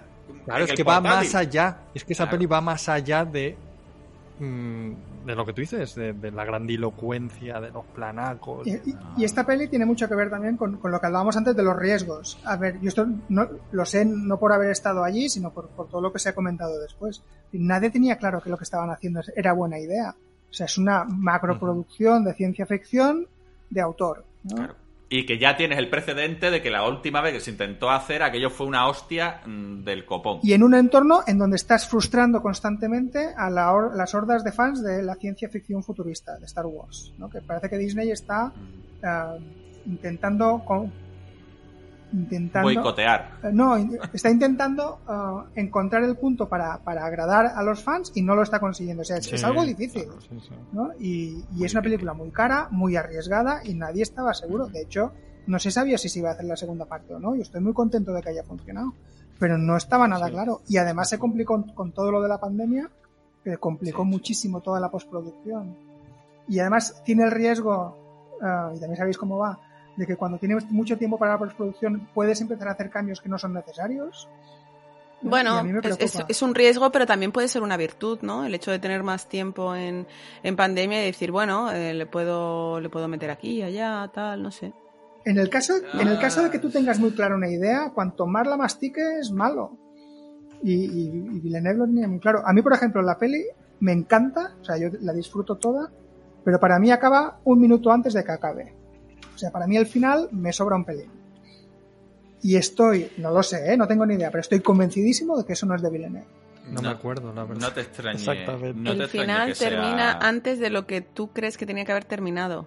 No, No, al al revés, final al del revés. todo, que no sé si decirlo o no, pero al, al final Sí, pasa una decirlo. cosa, ven una cosa en el, ven una cosa en el desierto, ¿no? Que ya se ha intuido varias veces en El la peli, no perrete. importaba que lo enseñaras ahí. Y después eh, Chani, Zendaya, que está todo el tiempo está haciendo un tipo de papel, de repente dice, y esto es solo el principio. Y pues, Ah, no claro, yo supongo que, es un poco Claro, yo supongo que es un poco es- ese momento de, de trasladar a todos, a todos los que están viendo en ese momento de la película ese sentimiento de viene algo muy grande, ¿no? Eh, lo que viene después va a ser genial. Eso es lo que vende la segunda. Pero Claro. ya lo ha hecho toda la peli, no es necesario hacer esto. No es- y además que es que no Sí. tiene nada que ver del- con el tono ni con nada. Sí, porque además toda la película mantiene como un tono bastante contenido en este sentido, ¿no? Que, que traslada las tramas lo que estabas contando antes, ¿no? Todas las tramas históricas de, que habla en, las novelas, ¿no? Las traslada muy bien a la pantalla y incluso, aunque a veces da la sensación de que tiene un ritmo un pelín atropellado de contar cosas, lo entiendes todo perfectamente. Me gusta mucho lo que decías tú también antes, que has apuntado y que luego yo se me había olvidado traer otra vez de vuelta, pero es que me parece muy interesante. En las escenas de acción, yo, por ejemplo, en, general las escenas de acción, me aburren bastante, ¿no? Porque son golpes y a ver, ya sabes quién va a ganar seguramente. Entonces es como, ¿qué va a durar esto? ¿10 segundos? Los paso, porque no me va a contar nada. Pero efectivamente las escenas de acción en Dune sí que te cuentan cosas. Y si pasas esos 10 segundos te estás perdiendo cosas que te están narrando y que te están contando pequeños detalles que son importantes para la trama en general. Y creo que eso es brillante, la verdad, que eso me parece increíble. Eh, supongo que no lo puedes contar, pero ahora mismo puede ser que estés hablando desde Budapest con la segunda parte de Dune. Estoy está en preproducción. Estoy mejor que eso, me estoy comiendo una ensaimada aquí en Mallorca. Sí, señor. Sí, señor. si te llaman, si te llaman vas. Uh, no sé si me han llamado ya. O sea, he tenido una ah, propuesta y creo que podría haberlo sido, pero no estoy seguro. me encanta, me encanta. Sí, sí, sí, eso, eh, es el nuevo Iván, ¿eh? Es el nuevo Iván, esa sobrada ahí de podrían haberme llamado y yo no haberme dado cuenta. Sí, también. No, pero, pero es verdad que antes me he acordado Iván por eso, porque, porque ha dicho, estoy deseando hacer pelis pequeñas porque no le, no le ha gustado esa experiencia de estar todo tan, que sea todo tan grande, que es algo que Iván eh, repite muchas veces que le pasó con, con, Star Wars, ¿no? Que es una peli que todo el mundo, como Dune, ¿no? Que mm. te da envidia que haya trabajado, pero te gustaría que fuera algo más familiar. Claro, porque las pelis pequeñas sí te dejan, te dejan dejar esa, te dejan dejar esa impronta y cuando ves la peli te ves. En lo que hayas hecho, ves tu arte o ves tu forma de trabajar o mm, dejas ese rastro en, cámara. A mí me pasa una cosa, yo, estoy muy contento de haber trabajado en Dune, pero no es el trabajo del que esté más satisfecho de las cosas que he hecho. Y, antes decíais de mi obra personal, lo normal cuando yo estoy trabajando en un sitio es que la gente no sepa lo que yo hago. Y es verdad que es muy habitual que en este tipo de ambientes la gente no tiene obra personal, no hace obra en su casa. Entonces no saben lo que estoy haciendo yo. Hay una cosa que sí que me hace ilusión ahora, y es que me han dicho así de secretillo. En, en teoría es una mala noticia, pero a mí me hace ilusión eh, de secretillo me han dicho que están haciendo una peli basada en mi estética. No es una, Toma ya. No es una sin decírtelo, ¿no? No es una peli grande, es una peli pequeña, no sé, no sé muchos detalles. Pero no, sin decirme nada. Esto me, lo dijo uno de los artistas que se sentía muy culpable. Y Vaya. Pues, que, nada, que, estas cosas pasan. Pero me hace mucha ilusión. a ver, es que la, es que la referencia Claro, habrá que ver también, ¿no? Pero normal, es que bueno, es que las referencias están, a todos nos traen referencias de, cosas, ¿no? Y tu estilo obviamente es un, es un estilo visualmente muy bonito y que, y que puede haber cositas. Y que cuenta historias. Yo creo que, el arte que hace Tomás cuenta cuenta pequeñas historias, ¿no? Cada escultura que hace, tú te puedes imaginar una historia alrededor y eso es súper chulo. Una cosita que quería apuntar cuando, cuando Tomás dice que muchas veces le llaman y, y, en realidad él no sabe para qué, esto es algo bastante habitual, ¿eh? Yo, yo me llaman muchas veces para preguntarme si estoy libre y tú, si no estás libre, pues ya está, no vas a andar mareando la perdiz. Queda muy, muy raro decir, mm, no, no estoy libre, pero ¿para qué es? Porque nadie te lo va a contar, ¿sabes? en serio. Entonces es un poco, yo qué sé, es un poco, es un poco bastante habitual. Estás libre a tomar unas cañas. y también lo, sobre lo que estabais comentando antes de que pues eso, ¿no? De que en las películas grandes hacen menos cosas. Yo creo que ya lo he dicho más veces, pero está, no está de más decirlo más veces. Nunca está de más. Nunca está de más. Mucha gente joven. Sobre todo si lo dices tú, Ruth si lo digo yo está todo bien. Mucha gente joven eh, te, te, contacta, ¿no? Y te pregunta qué, le encantaría, ¿no? Trabajar en, grandes películas, que cómo, cómo que están terminando de estudiar esto o lo otro y que cómo pueden hacer para, para llegar a trabajar en un Star Wars o en un Animales Fantásticos o en Dune o en lo que sea.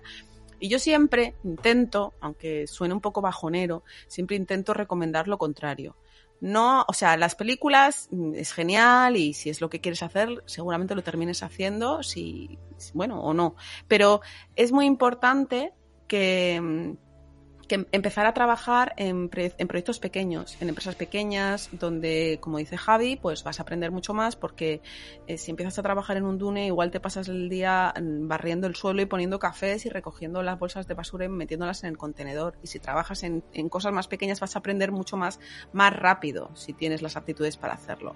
Entonces creo que es algo muy importante, ¿no? Que muchas veces habrá gente que nos escuche y diga, oh, me encantaría trabajar en Dune, oh, me encantaría. igual la gente que estaba empezando que trabajaba en el departamento de Tomás estaban limpiando moldes o lijando piezas de, impresión 3D que acaban de salir de la máquina, ¿no? Que es lo que yo veo en mi trabajo y que es un coñazo. Y la gente termina hasta el moño de hacer eso. Entonces, yo en este caso creo que es muy recomendable no tener prisa para hacer cosas grandes, que es mejor tener un, buen background de, de, saber hacer cosas en sitios más pequeños. Y hasta ahí el, consejo de hoy, el briconsejo de el, El speech, hasta ahí el speech. No, sé si le has preguntado, Ruth, porque como habéis visto he tenido que mm, ausentarme. Bueno, nosotros sí, pero los oyentes no lo han visto porque ah. te ha sido sin decir. Claro, ha ido a ponerse el, ungüento aquí en la calva. Para ver si me crece el pelo. Pues no está funcionando, Carlos. No, no. no, no está por lo que sea. Tomás, déjale un poco de barba así, se lo pegamos con un poco de Prosei, ¿vale? Ahí, le ponemos todo el, le cubrimos el cartón. si lo tienes señalado, Ruth, en, el, en, la escaleta, que tenías una pregunta muy interesante y no sé si la has hecho, la de em, la de trabajar, la de vivir en España, de, ser un No, no se la ha hecho, no se la ha hecho. Porque me parecía muy buena y me parecía algo em, que se sale de lo que hablamos siempre, que siempre hablamos de cine, de subproducciones, no sé qué. El Plasil, el, uretano. No, de, de, trabajar con Villeneuve, con Josh Lucas, con Tim Burton, no sé qué. Y es que tú vives de, de, tu obra. Del arte. De tu obra. No, no vives de trabajar en las pelis, ¿no? Digo. No, claro. Yo antes sí que vivía de trabajar en las pelis. Tuve la suerte de un par de años de vivir de eso. Lo que pasa es que cuando tomé la decisión de que mejor me quedo en casa, eh, dije, lo mejor, tengo que conseguir que lo que yo haga aquí funcione. O sea, tengo que conseguir vivir de lo que yo puedo hacer en casa. Y si lo puedo hacer en casa, en el taller, mucho mejor porque estoy disponible. Además con un horario flexible para quien me pueda necesitar. Eh, y era mi objetivo. Pero ¿cómo lo hago? Si nunca le ha interesado a nadie lo que yo hago. Eh, y además en el mundo del arte no interesa nada lo que yo hago mi objetivo fue quiero venderle esculturas a la gente que no le interesa el arte. Me parece, me parece muy, muy curioso punto de partida, ¿eh? Sí. ¿Por qué? ¿Por qué? Dos huevazos. Por, por dos motivos. El primer motivo es, aunque no nos interese el arte, mm, lo necesitamos. Y si no, ¿Quieres decir que a gente que no interesa el arte que no son entendidos, que no son especialistas, que, nos, que no van a las galerías de arte a comprar, que no vamos a las galerías. O sea, gente como yo que ve una obra tuya y dice, joder, me flipa, yo quiero tenerlo. Exacto, esa, esa es la sensación que yo quería generar. Pero claro, el problema es que en, en, nuestro mundo hemos conseguido que a la gente no le interese. nuestros padres tenían cuadros en las paredes, nosotros ya no. O sea, la gente de nuestra edad y mucho más los jóvenes ya no tienen ni cuadros, ni pósters, ni nada. Ya no es un problema tener una pared desnuda. Y eso ha sido el gran éxito del arte contemporáneo del siglo XX, ha conseguido eso. Decía, pues tengo que conseguir volver a contactar con el público ya sé que a la gente no le interesa lo que hago yo, tengo que esforzarme yo para conseguir hacer algo que interese a la gente. Y no a la gente de galerías, porque esas suele ser gente que ya busca cosas muy predeterminadas. Quiero apelar a, lo más básico de la expresión artística, que es básicamente lo que te he dicho. Joder, tío, ostras, ¿no? La fascinación, esa fascinación genuina. Y eso es lo que yo intentaba. Para eso, en vez de plantearme galerías, me planteé redes sociales y empezar a hacer lo que, lo que dije antes. Es decir, a mí me flipa la escultura arcaica y yo de pequeño quería hacer películas de ciencia ficción. ¿Por qué no juntamos las dos cosas? A ver qué pasa si hago un tema de ciencia ficción a la manera egipcia o a la manera asiria, que es en el fondo lo que estoy haciendo. No, me parece flipante. Y, y, claro, pero yo no tenía ni idea de que si iba a funcionar o no. Y durante muchos meses estaba probando en diferentes direcciones, ¿no? yendo hacia muchos lados diferentes. Por ejemplo, intentaba hacer monstruos, pero yo nunca he sido bueno haciendo monstruos, porque a mí me gusta la escultura arcaica, no, no, no el hiperrealismo. Entonces, ha funcionado lo que yo menos me, habría esperado, que es esta cosa realmente arcaica, que parecen ruinas, mucha gente me lo dice que parecen ruinas de templos antiguos, pero con una temática de las películas que nosotros, que yo miraba cuando era pequeño. Y por Estoy suerte... aquí, estoy mirando tu, tu web y de verdad que tienes unas cosas, tío. Muchas gracias. Oye, ¿hay alguien, ¿hay alguien más que haga esta locura en el mundo? Sí, hay, hay gente muy buena.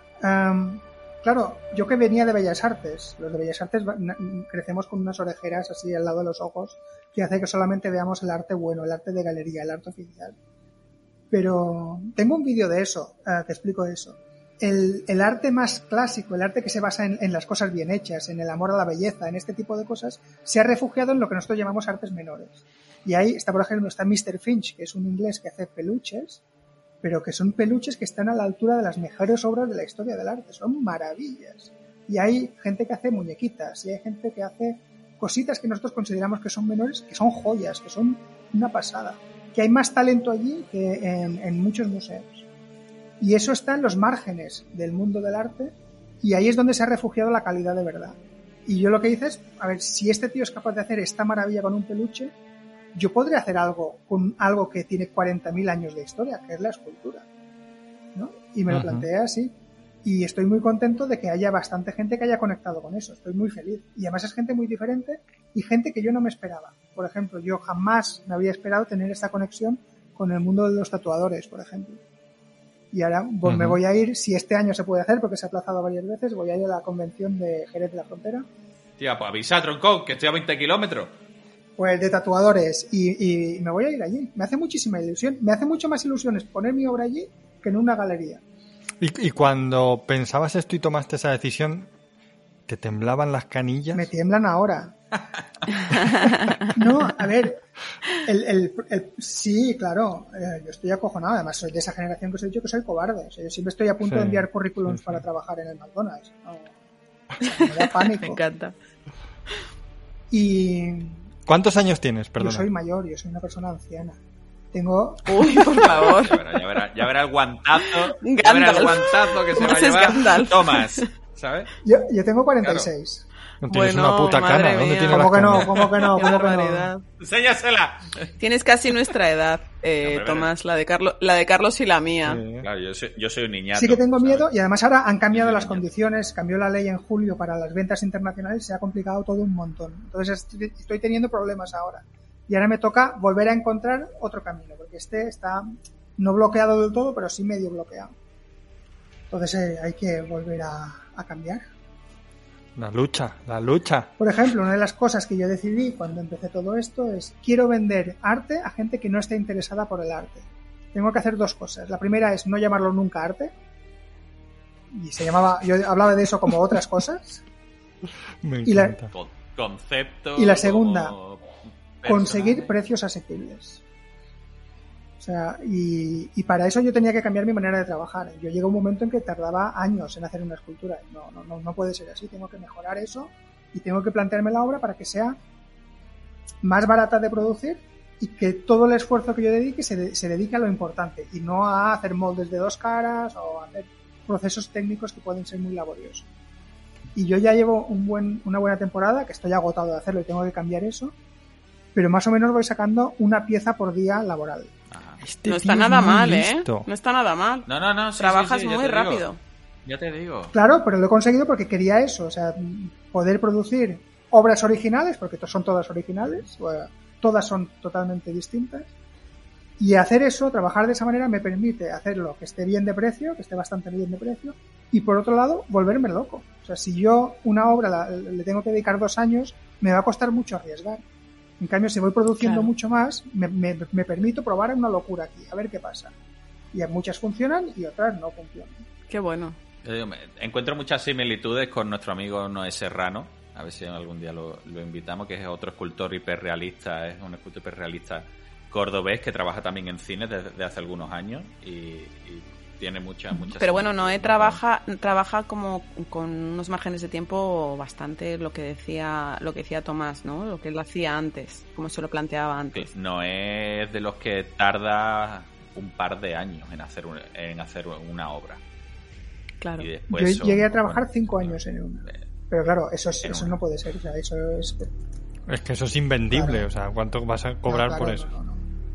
Ostras, no lo sé, ya te digo, no es un tío muy interesante, ¿no? De hablar con él, pero, pero claro, a nivel, a nivel artístico, o sea, yo como anécdota, ¿no? Y, y me, pare- me fascinó. O sea, yo recuerdo de ir a su taller y el tío había hecho eh, un estudio de color para una obra, había hecho ladrillitos de ladrillitas de resina, como si fueran pequeños ladrillos, y no sé la, si había hecho 500, 600, 700, con una gama cromática increíble, había tardado no sé cuántos meses en hacerlo, para elegir la paleta de la obra. Entonces dice, hombre, eso conceptualmente es una pasada, ¿no? Pero a nivel, a nivel eh, económico eso no, no, no, no se puede vender. No puede. eh, no, no sé, ¿no? Y la idea de Tomás me parece. Aparte que, ya te digo, estoy, estoy viendo tu, tu web y, y aparte de los precios y eso, es que la obra está súper chula. Estoy viendo a Gran Escoco y la estoy viendo y digo, pero qué guapo. Qué guapo. Yo ahora lo que quiero hacer es parar un poco, o sea, aprovechar este, este lío y hacer cosas más grandes y más complejas. Y que me lleven más tiempo, eso sí que lo quiero hacer, pero me está costando. Si necesitas motores, más, y que claro, te y que te paguen más. Si a ti te hace falta un motor, tú me llamas y allí va Javi. Y Yo me muero de ganas de que se muevan, ¿eh? Tenemos que hablar, tenemos Ya que hablar. hablaremos, ya hablaremos. Mm, qué interesante. Lo de forrarnos ya viene luego. Tenemos pero- una pregunta de un oyente que nos ha mandado para Tomás. ¿La pones, Carlos? Saludos alquimistas. Bueno, em, soy Jorge Vera, ya he mandado preguntas anteriormente, así que me voy a saltar la presentación y voy a empezar agradeciéndoos de nuevo lo que estáis haciendo y el nuevo formato de programa que habéis empezado, que me parece maravilloso. Y voy a pasar directamente a, a las preguntas para Tomás. La primera pregunta sería, ¿qué se requiere para eh, un Costume Prop Department, ya que hace poco he tenido la experiencia de trabajar en uno y querría volver a hacerlo. Entonces, es sobre todo para, para ver cuáles serían las habilidades y los y las condiciones que suelen buscar.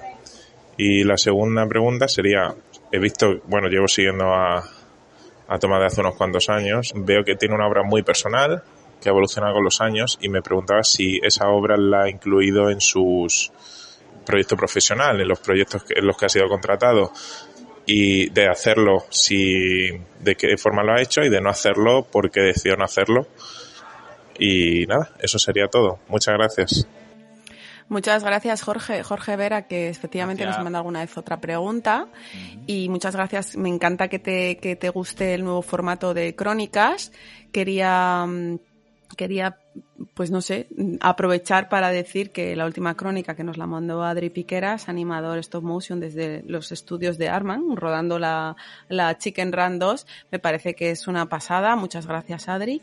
Y aprovechar también para decir, mm, Jorge, mándanos una crónica desde tu trabajo, ya que te dedicas a esto. Seguro que, que sería guay. Y aprovechar también para decir, Tomás, cuando quieras, una crónica tuya tiene que estar muy bien también. Pues Así sí. que nosotros estamos expectantes de crónicas de los oyentes eh, de todo tipo. Y ahora, Tomás, toda tuya, la- las respuestas. Yo, en cuanto a lo de la preparación, cómo hay que prepararse, yo como, como mi historia va un poco rara en ese sentido, yo, apare- yo soy un paracaidista que nació, que, que- que apareció ahí casi sin querer, lo que yo he descubierto es que mientras sepas hacer algo, ah, la gente puede encontrarte la utilidad. Por ejemplo, cuando yo estaba de diseñador, ah, yo era el raro porque yo no conocía a muchísimas de las cosas que me estaban hablando. Por ejemplo, yo no juego videojuegos, no tengo ni idea del mundo de los videojuegos. Yo soy una persona arcaica del siglo XIII. Eh, entonces me, pedí- me, me hablaban de cosas que yo no entendía, pero yo en cambio les llevaba referentes de asirios y flipaban, porque no los conocían. Qué fuerte. Entonces a veces un conocimiento muy diferente, aunque no sea exactamente al que están acostumbrados, puede ser muy útil. Y de hecho, en, cuando yo trabajo, yo suelo ser un poco el que se encarga de la parte más histórica o más ah, cultural, ¿no? Yo no hago monstruos, no me dedico a hacer cosas más orgánicas, sino que si hay que crear algo más cultural, pues me, lo- me lo suelen pedir más a mí, porque es lo que yo conozco más. Pero no es que eh, eh, siempre necesiten a una persona más ah, cultural y otra persona más orgánica, no. Si sabes hacer algo eh, y, y estás rodeado de gente capaz, te va a sacar la utilidad, va- vas a ser útil y te van a hacer que, que- que encuentres tu lugar en el, en el equipo. Me pasa muchas veces con los ingleses que tienen un nivel de formación brutal porque en la escuela funciona muy bien. A mí me da mucha envidia porque ellos lo saben hacer todo. Y yo muchas veces cosas muy básicas no sé cómo se hacen. Pero yo después les sorprendo por una cosa que ellos no lo hacen de otra manera y yo por, por intuición o por por torpeza lo hago de otra manera y les gusta. Entonces a veces no se trata tanto de que haya un camino correcto, sino que yo creo que lo más importante es saber hacer algo y saber intentar ser muy bueno en algo y pues conocer bastante en general, pero muy bueno en algo. Me parece muy creo buen que sería consejo. sobre todo eso. Mi pasión por la escultura arcaica parece que tendría que ser inútil para hacer ciencia ficción y eh, cuando, lo han, cuando lo he aportado me lo han solido agradecer. Y la segunda pregunta era, ah sí, ah, Tu obra si mi personal.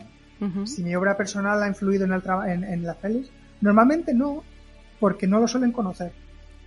No, o sea, me- ellos me contratan porque me han visto trabajar y saben que puedo ser rápido modelando, que puedo tener soluciones creativas para problemas que ellos tengan, pero no porque conozcan mi obra personal. Entonces, pocas veces la, la conocen, si la conocen, se sorprenden eh, mientras estoy trabajando. Pero no.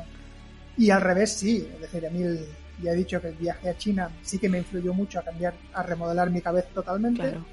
Y influyó en mi trabajo. Y haberme metido en el mundo de Dune mucho más de lo que estaba entonces, también me ha influido, claro, para hacer esta cosa más futurista. Aunque no sea exactamente de Dune, ¿no? pero sí plantearme cómo podría ser la ciencia ficción humana, ¿no? Un futuro más humano.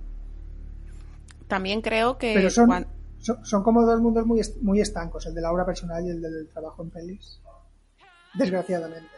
Cuando tú trabajabas en, en Dune o en Maléfica 2, claro, ha llovido bastante y tú ahora tienes una legión de seguidores que antes también tenías muchos, pero es que ahora es una cosa bárbara. Yo creo que ahora mismo sí que eh, si entraras a trabajar en un equipo de una peli, yo creo que empezaría la gente a darse codazos como, este es Tomás, el de los 100.000 seguidores en Instagram.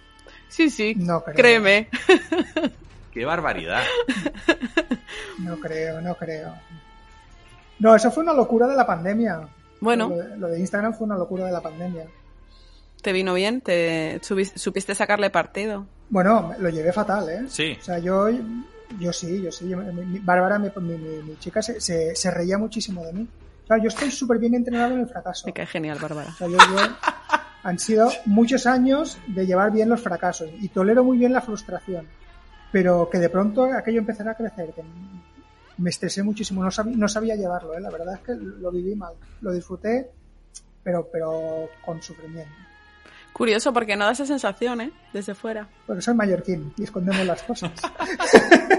Los meten en las ensaimadas, sí, las meten Bueno, las ensaimadas para- ahora mismo estoy segurísima de que hay un montón de gente que está preguntándose, "Ah, pero este chico qué hace, pero yo quiero ver su obra. Cuéntale a toda esa gente que se lo está preguntando dónde te pueden seguir en redes. Pues mira, estoy en Instagram. Buscando Tomás Barceló lo vais a encontrar en Instagram, sobre todo, que es donde más suelo publicar, en Facebook también. Ah, tengo cuenta en ArtStation, que es como ahí, no lo cuelgo todo, pero sí las cosas que más me gustan. Y también tengo un- la tienda de Mendemic, que es una empresa local de aquí de Mallorca que se dedica a vender arte y artesanía. Y después también estoy intentando darle me pedían que, que, que hablara de cómo hacía las cosas. Entonces tengo un canal de YouTube en donde explico cómo hago las cosas y por qué hago las cosas. No son exactamente tutoriales porque yo no, no, no creo mucho en los tutoriales tal cual. Y después también tengo un pequeño canal de Patreon con más contenido exclusivo. Perfecto. Y soy tan cutre que no tengo página web. Bueno, ¿para qué? Si las tienes todas. ¿Para qué? ¿Para qué? Lo tengo todo, Bueno, me falta la pues- web. Bueno, ¿qué le vamos a hacer? Pero, juegue macho. Ha quedado, ha quedado muy, muy completito. Muchísimas gracias, Tomás, por esta tarde maravillosa de, de charleta y de contarnos tu experiencia trabajando en Dune, en China, en Maléfica 2 y en, Basura. y, y- y- y en, y en toda, el- toda esa cultura tan vasta que tienes que solamente en dos horas nos has apabullado, ¿verdad? Me siento tan lerdo cuando hablo con gente de Tan este lista, nivel. ¿verdad? ¿Eh? No- Tan lista. No como tú y yo, que somos Eso es. subnormales perdidos. Yo, no, yo no soy listo, soy antiguo. Que ¿verdad, soy arcaico, ¿no? Venga, hombre. Ya ha leído libros. Ya he leído libros, sí, sí. Ese noble arte que de verdad. dice que no sirve Con ni para tomar letras. por culo lo sin de los fotos, libros. libros sin fotos. Sin Muchísimas sin gracias, fotos. Tomás. Ha sido, ha sido un súper placer. Esperamos eh, hacer, repetir en la próxima, quién sabe cuándo, eh, y, que nos, y que nos cuentes más cosas interesantes. Cuando queráis. Oye, pues muchas gracias. Y bueno, pues eh, si alguien se anima con las crónicas, decir que mm, podéis enviárnoslas en formato audio a alchemist.art@gmail.com, alchemist.art@gmail.com y ah, ayer conocí a Adri Picoras en persona, el de la última crónica. Pero bueno. ¿Y eso? ¿Qué os parece? Pues nos tomamos unas pintas ahí en un, en un Vaya. bareto. Qué Os, misterioso. os colgaré alguna fotito en, en las redes de Alchemist para que, para que veáis. Nada, un tío muy ¿Para majo, qué? muy majo. ¿Para qué? Joder, la de León, madre mía. Recuerda que este programa ha sido patrocinado por feroca.com. Si compras algo en su página web, no te olvides de usar el código de descuento Alchemist con K, todo en mayúsculas, para que salga un 10% más barato. Al que nos escucha puede seguirnos en Instagram, Facebook o Twitter como Alchemist Podcast y escucharnos en Evox, Apple Podcast, Google Podcast, Spotify y en YouTube como Alchemist. Nos gusta mucho si le das a las estrellitas, al corazón, el pulgar arriba o lo que sea que, que va, que funciona en la plataforma en la que nos escuches. Y si quieres que Alchemist dure para siempre, apóyanos en Evox haciéndote fan desde solo 1,49 euros al mes, que no es nada.